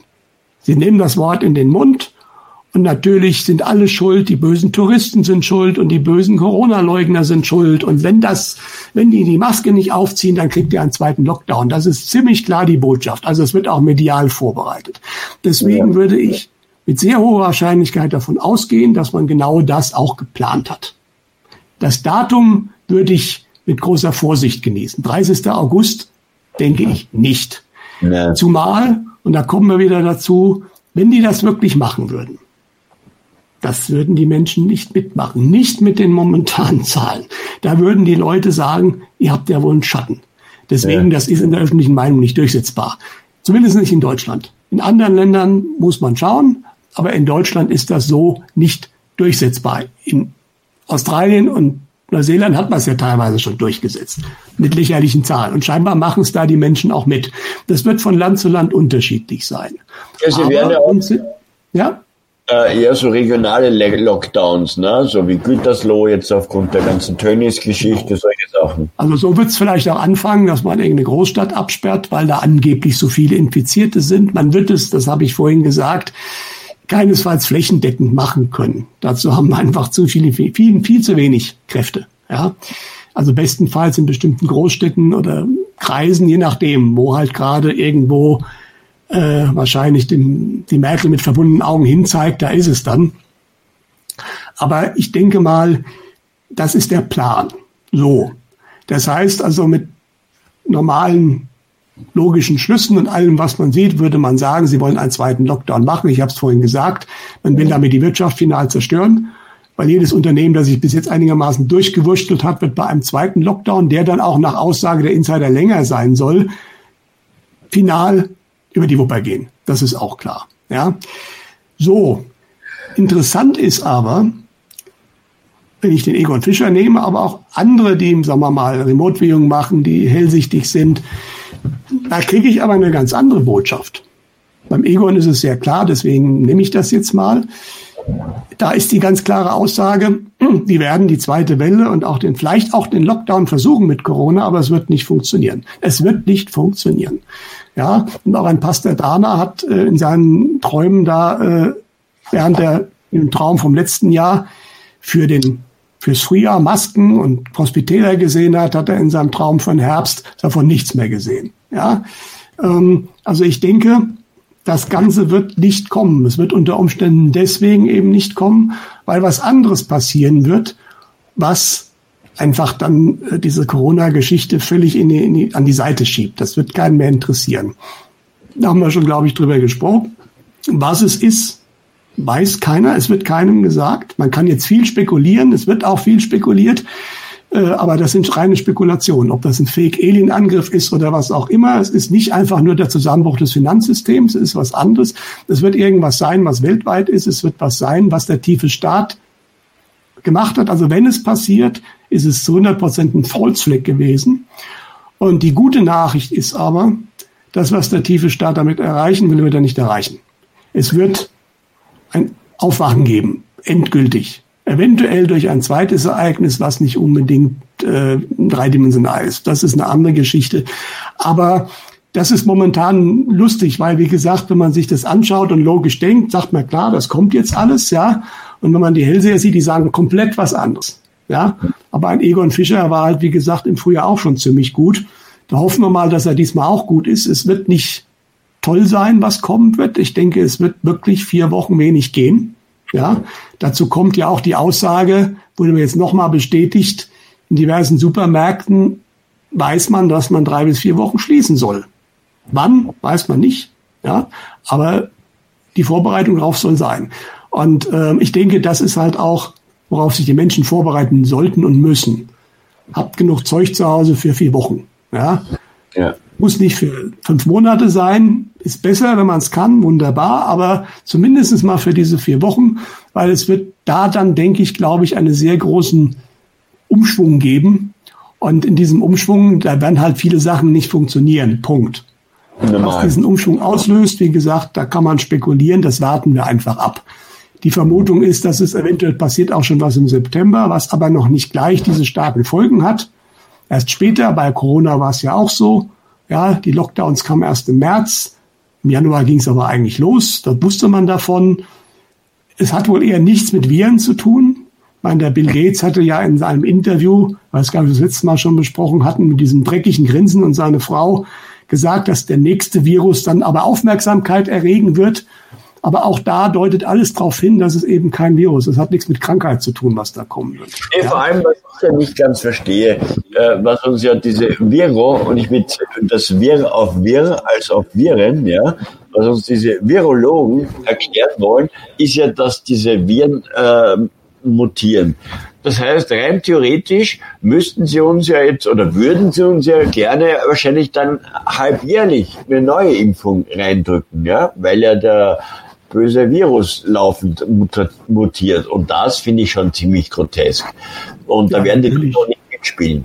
Und wie ich gesagt habe, dass dann unser Gesundheitsminister, der Herr Angstschober, äh, nicht sagt, dass er hofft, dass dieser Pandemie Schwachsinn endlich ein Ende findet. Nein, er appelliert an die Vernunft der Österreicherinnen und Österreicher, dass sie sich ja alle impfen lassen. Und weil erst dann werden wir wieder ein Stückchen Normalität, das ist ja die Message, erhalten. Ja, aber Sie also, sagen es, ne? sagt euer Gesundheitsminister, wie gesagt, der Spahn hat sich verplappert, es geht rein um diese Impfung. Das ist der ganze Hintergrund, das wollen Sie haben. Ja, aber das macht zumindest hier die öffentliche Meinung immer weniger mit. Ja, und mit dieser Corona-Geschichte, im Endeffekt hat der Gates ja auch Corona beerdigt mit seiner Aussage. Ja. Er hat gesagt, mit Corona, das wird nichts mehr. Durch die Blume, muss man eigentlich so sagen. Ja, und jetzt hat er scheinbar gemerkt, dass das mit dem anderen vielleicht auch nichts mehr wird, was er noch gemeint hat. Deswegen ist er momentan ziemlich mies gelaunt, um es mal so zu sagen. Ja, aber das ist genau der Punkt. Also die öffentliche Meinung darf man nicht unterschätzen. Und äh, mit Corona ist das meiner Ansicht nach nicht mehr zu machen, weil einfach äh, es ist, es ist nichts da. Und immer auf die USA und Brasilien zu verweisen, ist ja auch lustig, wenn du mit Leuten sprichst, die noch daran glauben. Ja, wenn du denen erklärt hast, und das widersprechen sie auch nicht, weil du kannst ja die RKI-Zahlen nehmen, dass hier in Deutschland und in großen Teil Europa nichts ist, dann kommen sie natürlich immer mit USA und Brasilien an. Ja? Aber da sage ich dann halt auch, wart ihr da oder erzählt ihr mir das, was euch die Medien von da erzählen? Hm? Ja, das Spannende ist ja, weil du das RKI an, ansprichst, auch da hat der Boris Reitschuster einen sehr objektiven Artikel gesprochen, dass es da auch massive Unstimmigkeiten angeht, was äh, Zahlen des RKI angeht oder betrifft. Also der Reitschuster überrascht, der dürfte wirklich gerade, ich wiederhole es mal, in einer Aufwachphase sein, weil er war wirklich früher Mainstream und voll auf Linie. Und jetzt mittlerweile hat er Klagen schon mit ARD-Faktencheckern etc. Ähm, also bemerkenswert. Und ich erlebe es auch so, also immer mehr trauen sich hervor, äh, vorsichtig natürlich, ja. Ähm, so einen radikalen Weg, wie ich gegangen bin, trauen sich jetzt auch wenige Journalisten, weil sie halt äh, Einfamilienhäuser, Familie etc., Kreditraten, natürlich verstehe ich schon, dass man da, aber ich weiß es auch von Polizisten, die Polizisten, die uns begleitet haben jetzt bei diesen beiden Demonstrationen, die waren, ich will jetzt nicht sagen, dass die alle auf unserer Seite waren, aber die haben, waren verständnisvoll, die waren friedlich, mit denen konntest du ohne Maske neben ihnen stehen, friedlichen Dialog halten. Da habe ich eben auch diese Information erhalten, dass er aus Polizeikreisen, also dass man da eben weiß, in Berlin halbe Million bis 800.000 und so. Äh, und, und, und das ist sehr, sehr spannend. Was jetzt halt interessant sein wird, wie es dann sein wird bei uns in Österreich, ähm, eben jetzt am 29.08. die Paralleldemo zu Berlin, für alle, jene, die nach Berlin können, aber eben die große am 31. Oktober. Ob die dann schon zu spät sein könnte oder wenn dann wirklich so viele Massen noch aus dem Ausland als Unterstützung kommen, äh, wie es dann sein wird. Denn die Antifa hat sich bislang ja auch noch zurückgehalten. Äh, wir haben einen Standardjournalisten gesehen, der hat halt wieder den üblichen Schmafu geschrieben, äh, aber nicht über die Demo, sondern über was anderes. Äh, und die Antifa hält sich bislang ziemlich zurück. Die haben das aus der Ferne, zwei Maxeln haben wir gesehen, beobachtet, aber es war jetzt auch nicht so, dass die da so aufmarschiert sind. Das würde sich natürlich ändern bei einer großen Demo. Und dann ja. wird man sehen, wie dann die Medien agieren, bei uns agieren werden. Und ja, es ist sehr, sehr spannend. Und da würde ich jetzt gerne. In Berlin war es auch so, dass die Antifa sehr gering da war. Die haben dann geschrien, Nazis raus, und dann haben die Demonstranten einfach zurückgeschrien, Nazis raus. Da waren sie erstmal ziemlich perplex. Aber ich glaube, bei so einer Menge macht die Antifa auch nichts mehr, weil einfach so eine Menge von Menschen sehr viel Respekt einflößt. Ja. Und dann ja. werden sie auch ganz klein mit Hut. Ja. Die waren total deplatziert mit ihren äh, äh, Rassismus ist keine Alternative. Natürlich ist Rassismus keine Alternative. Das war ja auch nicht das Thema der Demo. Ja, die waren das so passt aber da eben nicht. Da sieht man aber auch, wie, wie, wie einseitig gesteuert diese Leute sind. Ja, die, die bringen das, was sie gelernt haben, was man ihnen gesagt hat, aber eben zu Corona gibt es scheinbar noch keine keine äh, Schriften, was sie da machen müssen, warum das so schlimm ist. Es ist auch ganz schwer, das irgendwie mit Faschismus klar, weil der Faschismus kommt von der anderen Seite, von den Regierungen momentan, die äh, versuchen, die Menschen da äh, ihre Rechte komplett zu berauben. Das wird halt schwer, äh, das dann wieder so zu drehen, dass man dagegen sein kann. Also damit haben sie schon ein Problem. Ja. Absolut das Problem. Ähm, kommen wir noch mal kurz zu unserem nächsten Punkt, bevor wir zu Neues. Eins, eins will ich noch kurz sagen, um das abzuschließen. Ja? Wir wollten ja noch Österreich, Deutschland. Genau, da wollte ich ja gerade hin. Ach so, okay, sorry, dann wollte ich dich da jetzt nicht. Ich dachte, du wolltest schon zum Weltraum kommen. Ja, ich wollte jetzt eben gerade eben Herbst, Österreich, Deutschland. Genau. Also Herbst, ich will es mal ein bisschen weiterziehen. Aber es ist so, und da will ich jetzt einfach vom Egon Fischer, der hat eine interessante Vision gehabt. Und ich könnte, denke mir, das könnte ganz gut passen. Also die Aussage ist erstmal grundsätzlich, dass in beiden Ländern die Menschen aufwachen werden, dass sozusagen sich das Ganze säubern wird von den schlechten, tiefen Startgeschichten. Und er hat, bei Österreich hat er ein Aquarium gesehen, wo schmutziges Wasser ist und der Schmutz sinkt langsam runter, ja, und das Wasser wird klar. Bei Deutschland hat er eine Destille gesehen. Aha. Ja, also wo man weiß ja Destillation mit Hitze und dann kommt oben der Alkohol raus und das kann auch mal explodieren. Und äh, also sprich, es passiert dasselbe in Österreich und Deutschland. Auch zeitlich etwa hat er die Information bekommen, gleich. Also es ist nicht ein Land vorne, ein Land hinten, sondern es passiert gleichzeitig mehr oder weniger. Aber in Österreich wird es halt wohl eher ruhiger und gelassener passieren. Und in Deutschland wird es ein bisschen äh, mit mehr Druck passieren, was wir jetzt schon sehen. Wie gesagt, das ist eigentlich auch logisch, weil einmal ist natürlich hier die Masse deutlich äh, präsenter schon eben, siehe Berlin. Aber dann ist natürlich auch klar, der tiefe Staat wird bis zum letzten Mann um Deutschland kämpfen, weil fällt für ihn Euro Deutschland fällt für ihn Europa. Das weiß er. Deswegen wird er hier natürlich alles versuchen, das irgendwie noch im Zaum zu halten. Und dann dieser Gegendruck, das gibt natürlich eine explosive Mischung. Ich denke nicht, dass es ganz katastrophal werden wird, aber ich glaube, hier ist schon ähm, mehr Musik drin in dem ganzen Klärungsprozess. Und im Endeffekt haben es ja viele alte Prophezeiungen auch immer wieder gesagt, wenn sie es auch militärisch gesehen haben, was nicht passieren wird, da bin ich mir sehr sicher. Aber vielleicht waren auch die damaligen Seher, haben eigentlich nur symbolische Visionen gehabt. Aber mehr oder weniger die Endschlacht um die Welt passiert in Deutschland, weil es ist genau der Punkt. Wie gesagt, wenn Deutschland für den tiefen Staat gefallen ist, wenn hier vorbei ist, dann ist es für den tiefen Staat vorbei, weil Russland und Europa, äh, das ist das eurasische Festland, äh, da hat auch dann China, das kriegt man dann sozusagen äh, auf Spur. Ja, China ist, glaube ich, momentan noch so ein bisschen ein Wackelkandidat, da muss man auch schauen. Ist auch spannend ähm, ob der Damm jetzt bricht oder nicht, aber die haben momentan natürlich ein Riesenproblem mit den Überschwemmungen. Ein Großteil der Nahrungsmittelproduktion ist zerstört. Deswegen muss China kaufen im Ausland. Und momentan gibt es eigentlich ein Land, das genügend Überschüsse hat, um das befriedigen zu können, ist die USA. Deswegen kann der Trump momentan auch ganz locker jetzt wieder gegen Huawei schießen und gegen TikTok und was nicht alles. Die Chinesen können nichts machen. Die müssen Nahrungsmittel kaufen. Weil das machen auch die Chinesen nicht mehr mit wenn die nichts zu essen haben. Ja, also deswegen hat momentan der Xi Jinping äh, momentan ein Problem. Ja, deswegen, äh, aber wie gesagt, das ist der entscheidende Punkt. Wie lange das dauern wird, dieser Konflikt, das werden wir sehen. Ich hoffe mal nicht zu lang. Die Chancen sind, glaube ich, ganz gut, dass wir nächstes Jahr da ein ganzes Stück weiter sein werden, eben durch das Ereignis, was jetzt auch immer im Herbst passieren wird. Äh, wenn das nicht passiert, das Ereignis, es gibt nie Garantien, äh, dann wird es halt ein bisschen länger dauern. Aber es wird nicht mehr endlos dauern, das ist auch klar. Ja.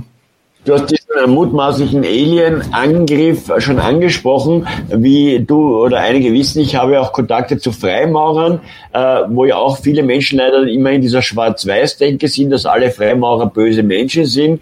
Äh, es gibt dort sehr viele böse Menschen, keine Frage. Es gibt aber auch dort sogenannte weiße Kräfte. Und ich weiß, dass es da gerade einen Kampf massiv gibt, die auch sich äh, gegen diesen NWO Corona-Diktatur-Wahnsinn erwehren. Und äh, da findet im Hintergrund ein massiver Kampf gerade statt. Mit Ehrengerichtsverfahren, diese Brüder regeln das ja alles intern in eigenen äh, Schiedsgerichten und so.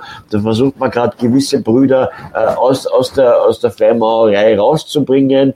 Äh, und, und, äh, und es wird auch einen Wandel auch nur mit Hilfe von allen. Und dazu gehören auch die guten Kräfte, die paar wenigen, aber die es gibt innerhalb der Freimaurerei. Also alle zusammen äh, für einen positiven Wandel, ja. Ähm, und, und da bin ich sehr zuversichtlich, dass das vonstatten gehen wird.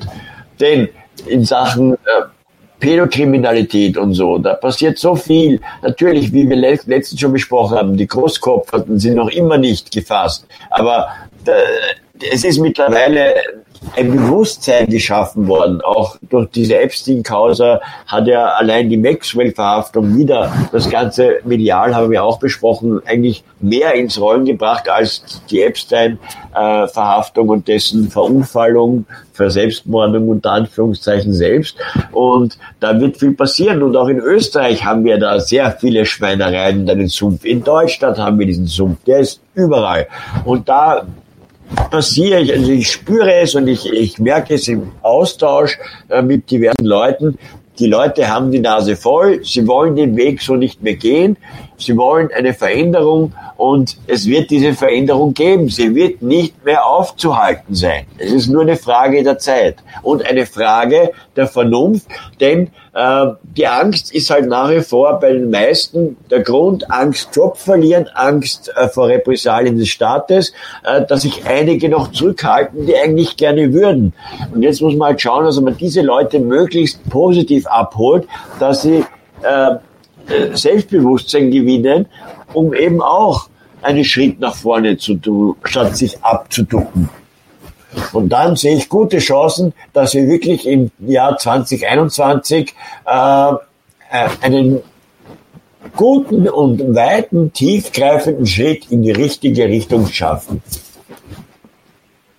Ja, denke ich auch. Also es ist eh nie hilfreich, ganze Gruppen völlig als schwarz oder weiß äh, einzusortieren, das bringt nichts, ja, ähm, weil es ist kaum eine Gruppe so homogen. Also es gibt immer Heterogenitäten und äh, das hat ja schon auch der, der, der Jan van Helsing vor, vor 10 oder 15 Jahren in seinen Büchern, als er Insider aus dem Freimauerbereich äh, interviewt hat, äh, dass sich da schon Gruppen gebildet haben. Zum Beispiel haben die Europäer gar nicht mehr eingesehen, warum die USA die Führungsrolle in der neuen Weltordnung haben sollen und viele andere Dinge auch. Und dass Europa da zerstört werden soll, das, das haben sie eigentlich nicht mehr eingesehen. Ja.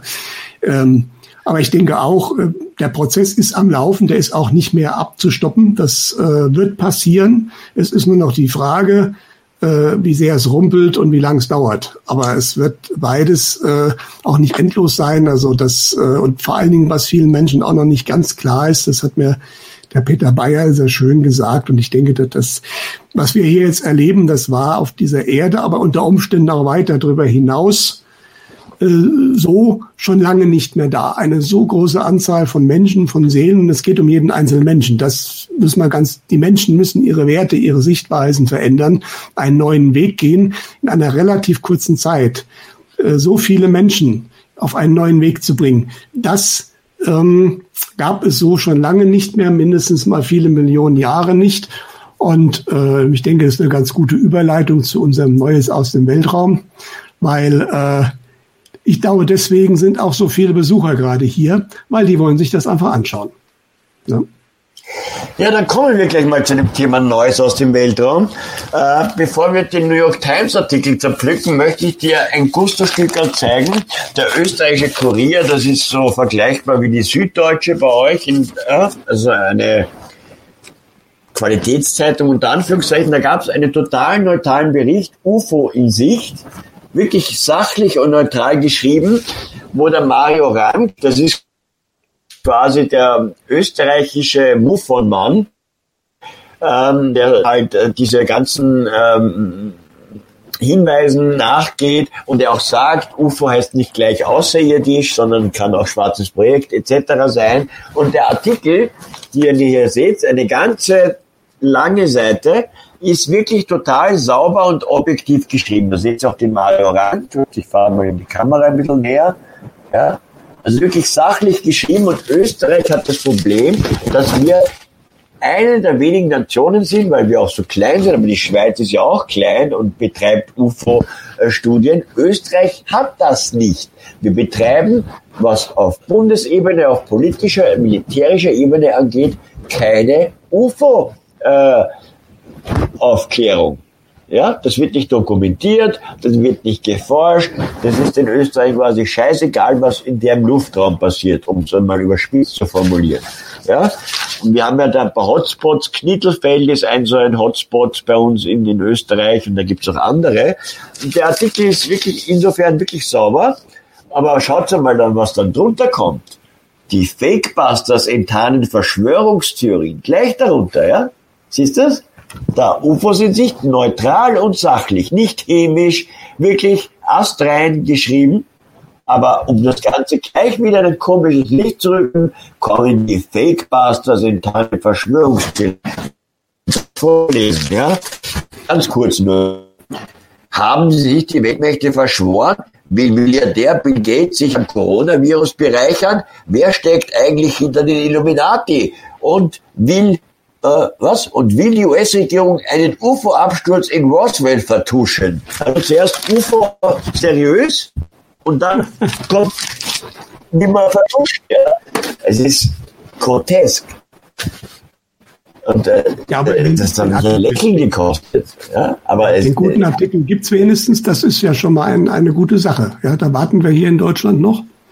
Aber das ist, passt natürlich sehr gut auch zu dem Artikel der New York Times, ja. die ja schon äh, durch den Bericht auf sich aufmerksam gemacht hatte vor längerer Zeit, dass das Pentagon ein UFO-Projekt hat.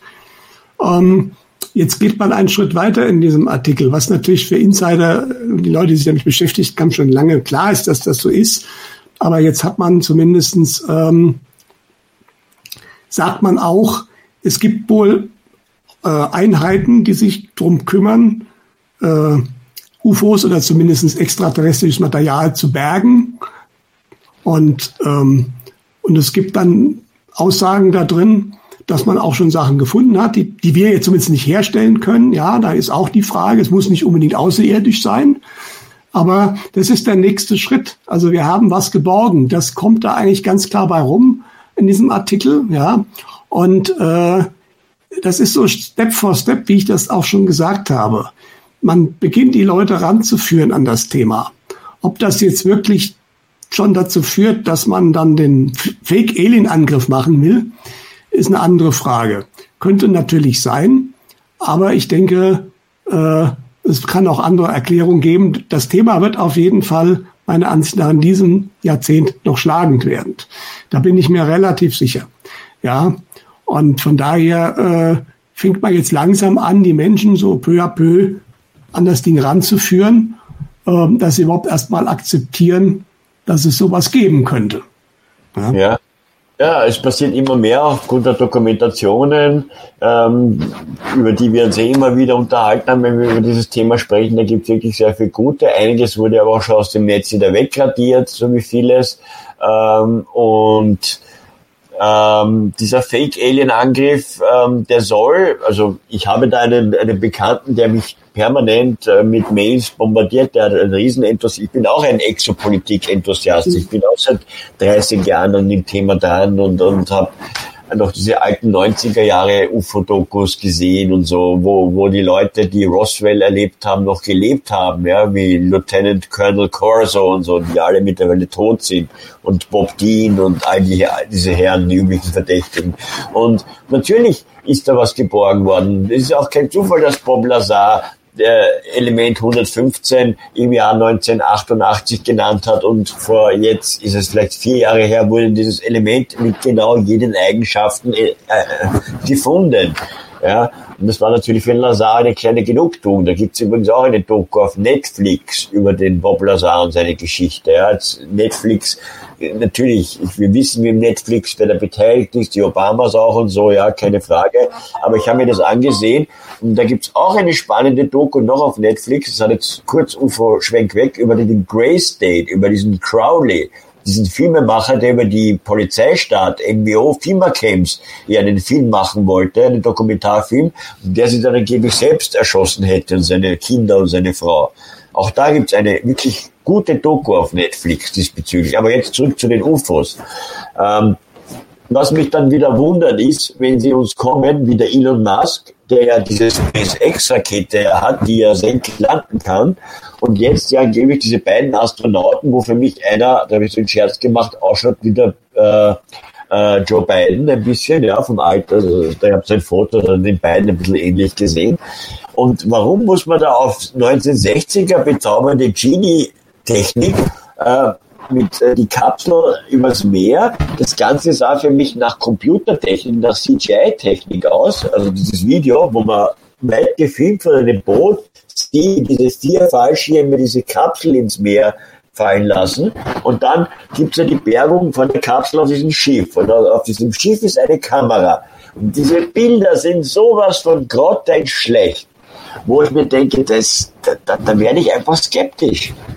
Ja, im Jahr 2020 äh, kommen sie uns mit Bildern, die in den 90er Jahren waren. Alles verpixelt, du erkennst nur im Groben, ja, die, Kapsel und die Piloten, aber das, was soll der Schwachsinn?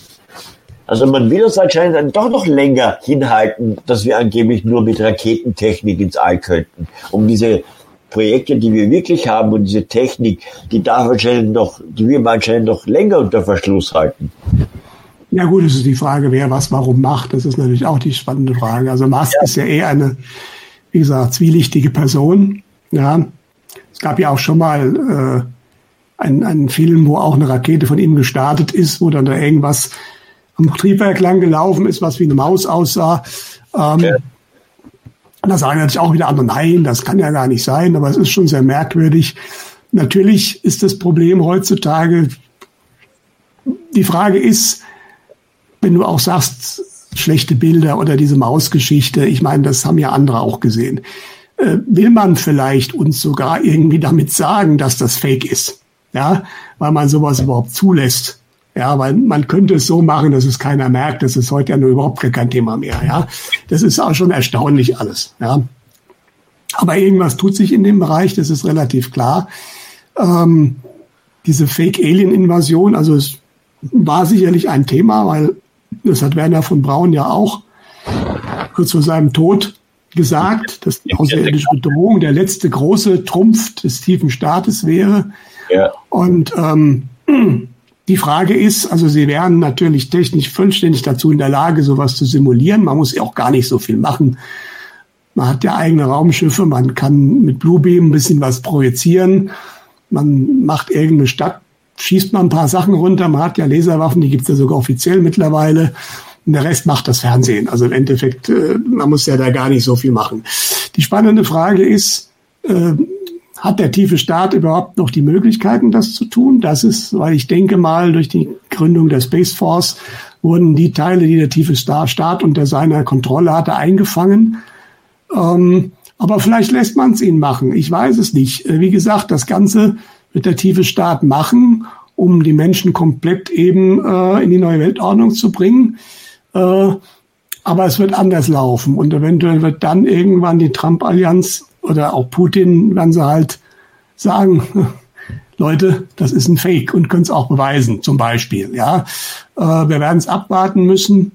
Ähm, wäre natürlich ganz praktisch, weil wenn der tiefe Staat sowas den Menschen präsentiert, dann ist es auch einfacher, danach die ganzen wirklichen Geschichten mit Außerirdischen zu veröffentlichen, weil dann haben die Menschen den ersten Schock schon mal bekommen und das war dann der tiefe Staat, der es gemacht hat. Ja. ja. Aber wie gesagt, ich würde das jetzt keinesfalls als wahrscheinliche Variante, also es kann sein, aber es weiß wirklich momentan niemand, was passieren könnte. Andere sagen Polsprung. Ich weiß nicht, ob man das auslösen kann. Ich denke, es ähm, es muss eigentlich was sein, was der tiefe Staat auch in irgendeiner Form auslösen kann. Das kann man, es, man, es könnte sein, dass man ein Solarflare simuliert, dass man dann halt mit EMP-Waffen den Stromausfall macht. Also es gibt verschiedene Möglichkeiten, aber es ist im Endeffekt äh, müßig momentan, sich dazu viele Gedanken zu machen. Vielleicht kommt auch was, womit wir alle, selbst die Alternativen, auch nicht rechnen. Ja, das ähm, sei dahingestellt. Wichtig ist, dass man die Folgen kennt, dass man sich darauf vorbereitet, dass im Zweifelsfalle eben vier Wochen nichts geht. Ja, Punkt. Hm. Auf das sollte man vorbereitet sein, immer wieder. Und äh, selbst die Bundesregierung in Österreich als auch Deutschland haben es ja vor drei Jahren schriftlich dokumentierten braucht nur googeln und dann haben sie es wieder als lächerlich erklärt, aber ah, wir sind Prepper, also heute so, morgen so. Liebe Leute, ich weiß, äh, viele haben jetzt gerade in diesen Zeiten finanziell Probleme, ich, äh, aber noch, es geht es noch schlechter. Aber wie du sagst, sich für vier Monate Lebensmittel, ja, und seien es irgendwelche vier Wochen, vier Wochen, vier Monate ist ja schon.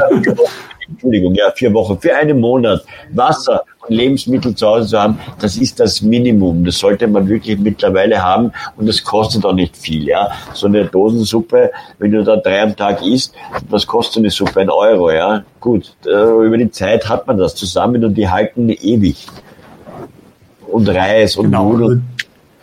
Es wird auch vorgeworfen, ja, die Reichen, die würden da leicht was sagen. Ich weiß, es gibt Menschen, die müssen ihre Euro umdrehen, aber wie gesagt, ist natürlich, je später man anfängt, desto mehr Geld braucht man auf einen Schlag. Wenn man das über Zeit macht, immer mal, wenn man macht, bei ein, zwei Dosen mehr, mehr kaufen, dann gibt es mal dieses Platzargument. Ich behaupte, und ich habe ich kriege für vier Wochen Vorräte locker in einem Zimmer und dann auch so, dass man das Zimmer noch benutzen kann.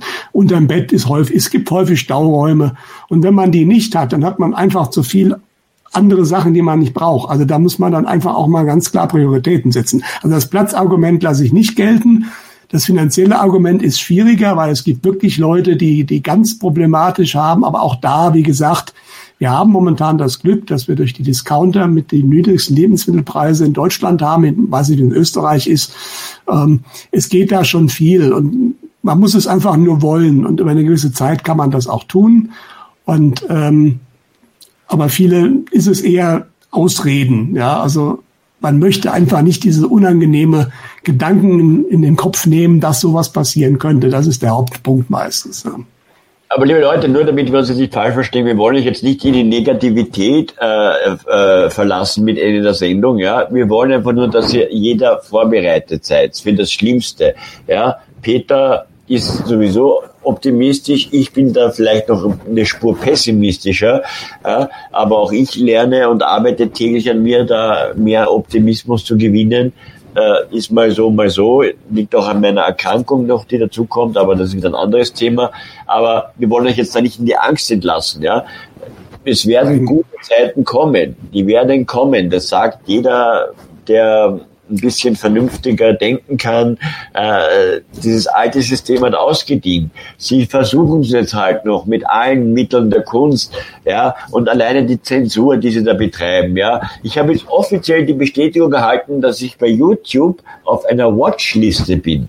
Ja, habe ich äh, offizielle Meldung erhalten, werde ich demnächst in einem Beitrag zeigen. Ich habe es schriftlich bekommen.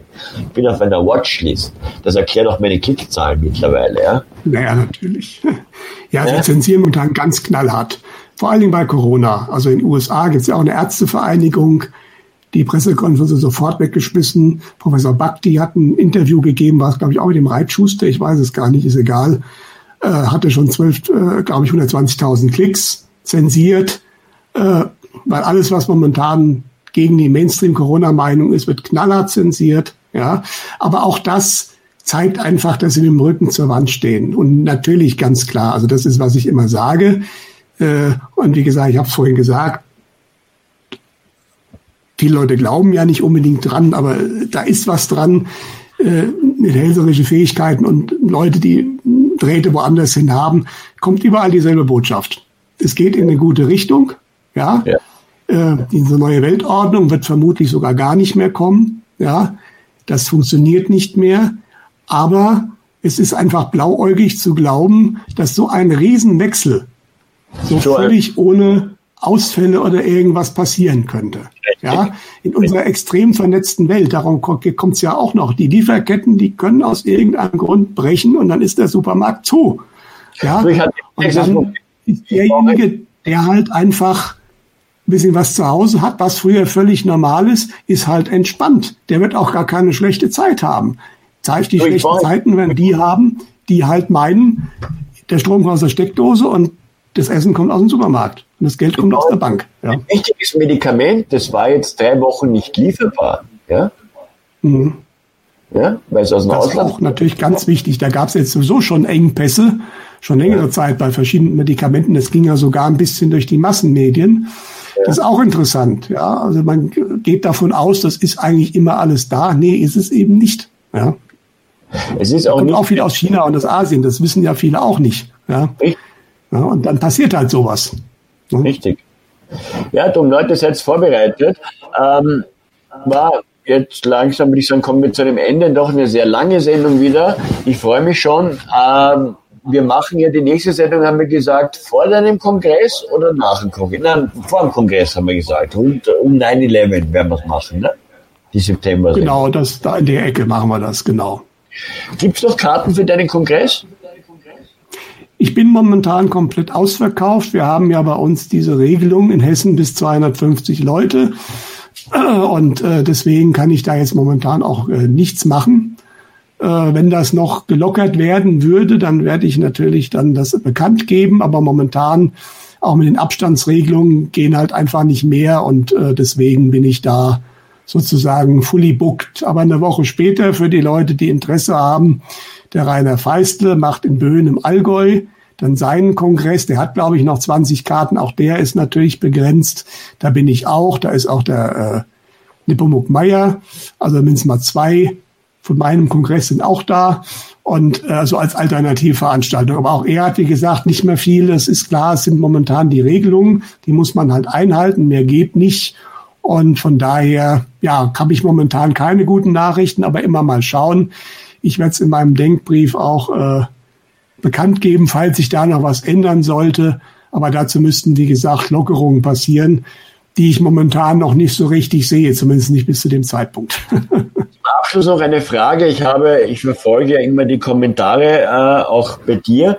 Wir wurden gefragt, welche UFO-Bücher wir denn empfehlen können oder Verlage. Und da sage ich einfach mal Kopfverlag, ähm, Amra Verlag, Osiris Verlag, Eisstern Verlag, als auch ähm, der vom Jan van Helsing, der Amadeus Verlag.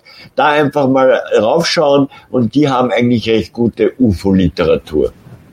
Genau. Also ich bin immer noch ein Fan, aber die gibt's natürlich nicht mehr. Mittlerweile ist natürlich auch viel passiert, aber der Michael Hesemann, als er noch UFO-Bücher gemacht hat in den 90ern, die waren ganz hervorragend. Vielleicht kriegt man die im Antiquariat. Ja. Ansonsten, du hast die Verlage genannt, der Rainer Feistle kann einiges natürlich aus seinem persönlichen Erleben sagen, aber er hat natürlich auch nur eine bestimmte Sorte. Es gibt viele Bücher, die sich allgemein damit beschäftigen. Es ist ein unglaublich breites Thema mittlerweile. Ähm, aber das sind genau die richtigen Verlage, die du benannt hast. Und da gibt's gute Bücher dazu und da kann man sich in dieses Thema einarbeiten. Ja. Und wer uns da unterstützen will, also mich, da findet ihr einen Link in der Videobeschreibung zu, zu meinem Blog. Und wenn ihr über meinen Blog äh, ein Buch, ein Buch bestellt, dann erhalte ich da ein bisschen Provision. Also so könnt ihr mich auch unterstützen. Da haben wir alle was davon. Ihres Buch ist deswegen nicht teurer, sondern ich bekomme einfach äh, ein paar Prozente so Affiliate-Programmmäßig. Ja, auf der falseflagplot.com. Ich äh, habe am Freitag noch ein Interview bei Sputnik News, denn ich habe ein Interview mit dem Sohn eines Menschenhändlers gemacht. Dazu gibt's äh, am kommenden Freitag ein Interview bei Sputnik News. Das könnt ihr euch dann auch noch anschauen bei Sputnik äh, demnächst. Werde ich aber alles noch rechtzeitig verkünden. Ich sage mal Danke, lieber Peter. Und unterstütze Peter. Krisenrat.info alle 14 Tage gibt es einen Denkbrief. Äh, wie viel kostet der jetzt aktuell? Der Denkbrief ist kostenlos. Der Aber Infobrief Zeitprognose, ja. der ist kostenpflichtig. Ja. Genau. Aber der kostet auch erstmal 1,50 Euro den ersten Monat, dann kann man sich den mal anschauen und später kostet er 19. Genau. Also unterstützt den Peter auf diesem Weg. Ganz, ganz wichtig. Steht auch in der Videobeschreibung, wie ihr uns unterstützen könnt. Das wäre wichtig. Gerade in diesen Zeiten ist es für alle, also alternative Medien solltet ihr, wenn ihr jetzt uns beide nicht unterstützen wollt, sondern vielleicht den anderen, aber unterstützt, soweit es euch möglich ist, wer es halt kann. Es müssen jetzt keine dreistelligen Beträge sein. Jeder Euro hilft jeden Medienmacher, denn wir haben mittlerweile ihr könnt es nicht glauben, mit Repressalien, diese YouTube-Zensur, über die lache ich nur noch. Aber Anwaltsbriefe etc., da wird's dann unlustig und da geht's dann schneller mal ins Geld rein. ja. Äh, und solche Sachen haben immer mehr Leute an, an, an der Backe. Von daher unterstützt alternative Medien eures Vertrauens und äh, ich entlasse euch oder wir entlassen euch in ein gutes, eine gute Woche. Macht das gut, bleibt positiv, geht auf die Straße und in diesem Sinne wünsche ich euch alles Liebe aus Wien und überlasse das Schlusswort dem Peter. Ja, dem ist nicht viel hinzuzufügen, genau. Die alternativen Medien brauchen euch, jeder wie er kann. Das ist wichtig und ähm, das wird sich hoffentlich ändern in dem Moment, wo die Massenmedien zusammenbrechen. Aber das mag noch dauern. Bleibt positiv, definitiv. Was jetzt passiert, ist notwendig und meiner Ansicht nach wichtig und richtig und gut. Ja, mal anders kriegt man die Leute nicht wach. Wir haben es mit Corona, wurde es nicht geschafft. Das nächste, da hat Bill Gates schon recht, aber es wird kein Virus sein, wird die Menschen deutlich mehr aufwecken und es wird auch passieren. Und dann können wir wirklich beginnen, was Neues aufzubauen. Und da wird dann auch jeder gefordert sein. Das ist genau der Punkt. Das ist auch wichtig, dass das nicht von oben irgendwo äh, aufindoktriniert wird, ja, sondern dass man die Menschen selbst dann ranlässt, um die Dinge zu bauen. Das wird kommen, es wird noch einen Moment dauern, aber es hat bereits angefangen. Wie hat einer so schön gesagt, die Kanonenkugel ist bereits losgeschossen worden dieses Jahr, die ist nicht mehr zu bremsen. Sie ist nur die Frage, wann und wo sie einschlägt, aber es wird kommen und jeder, der alternativ informiert ist, wird es eigentlich auch begrüßen, dass Veränderungen kommen. Ja, schwierig wird's für die, die das Alte nicht loslassen wollen. Aber ich denke, da sind die Leute, die hier zuschauen, schon drüber hinweg. Denke Daher ich auch. Aus Frankfurt einen schönen Gruß, eine schöne Restwoche. Und äh, ja, schauen wir mal, ab dem nächsten Monat, denke ich, wird's immer spannender. Genau. Also wir sehen uns vor deinem Kongress zum äh, September-Denkanstoß und bis dahin alles Liebe aus Wien und Frankfurt. Lieber Peter, ich bedanke mich wieder, es war mir ein Fest und liebe Leute, euch auch danke für euer Interesse und fürs Zuschauen. Alles Liebe, Bussi, Baba, ciao. Tschüss.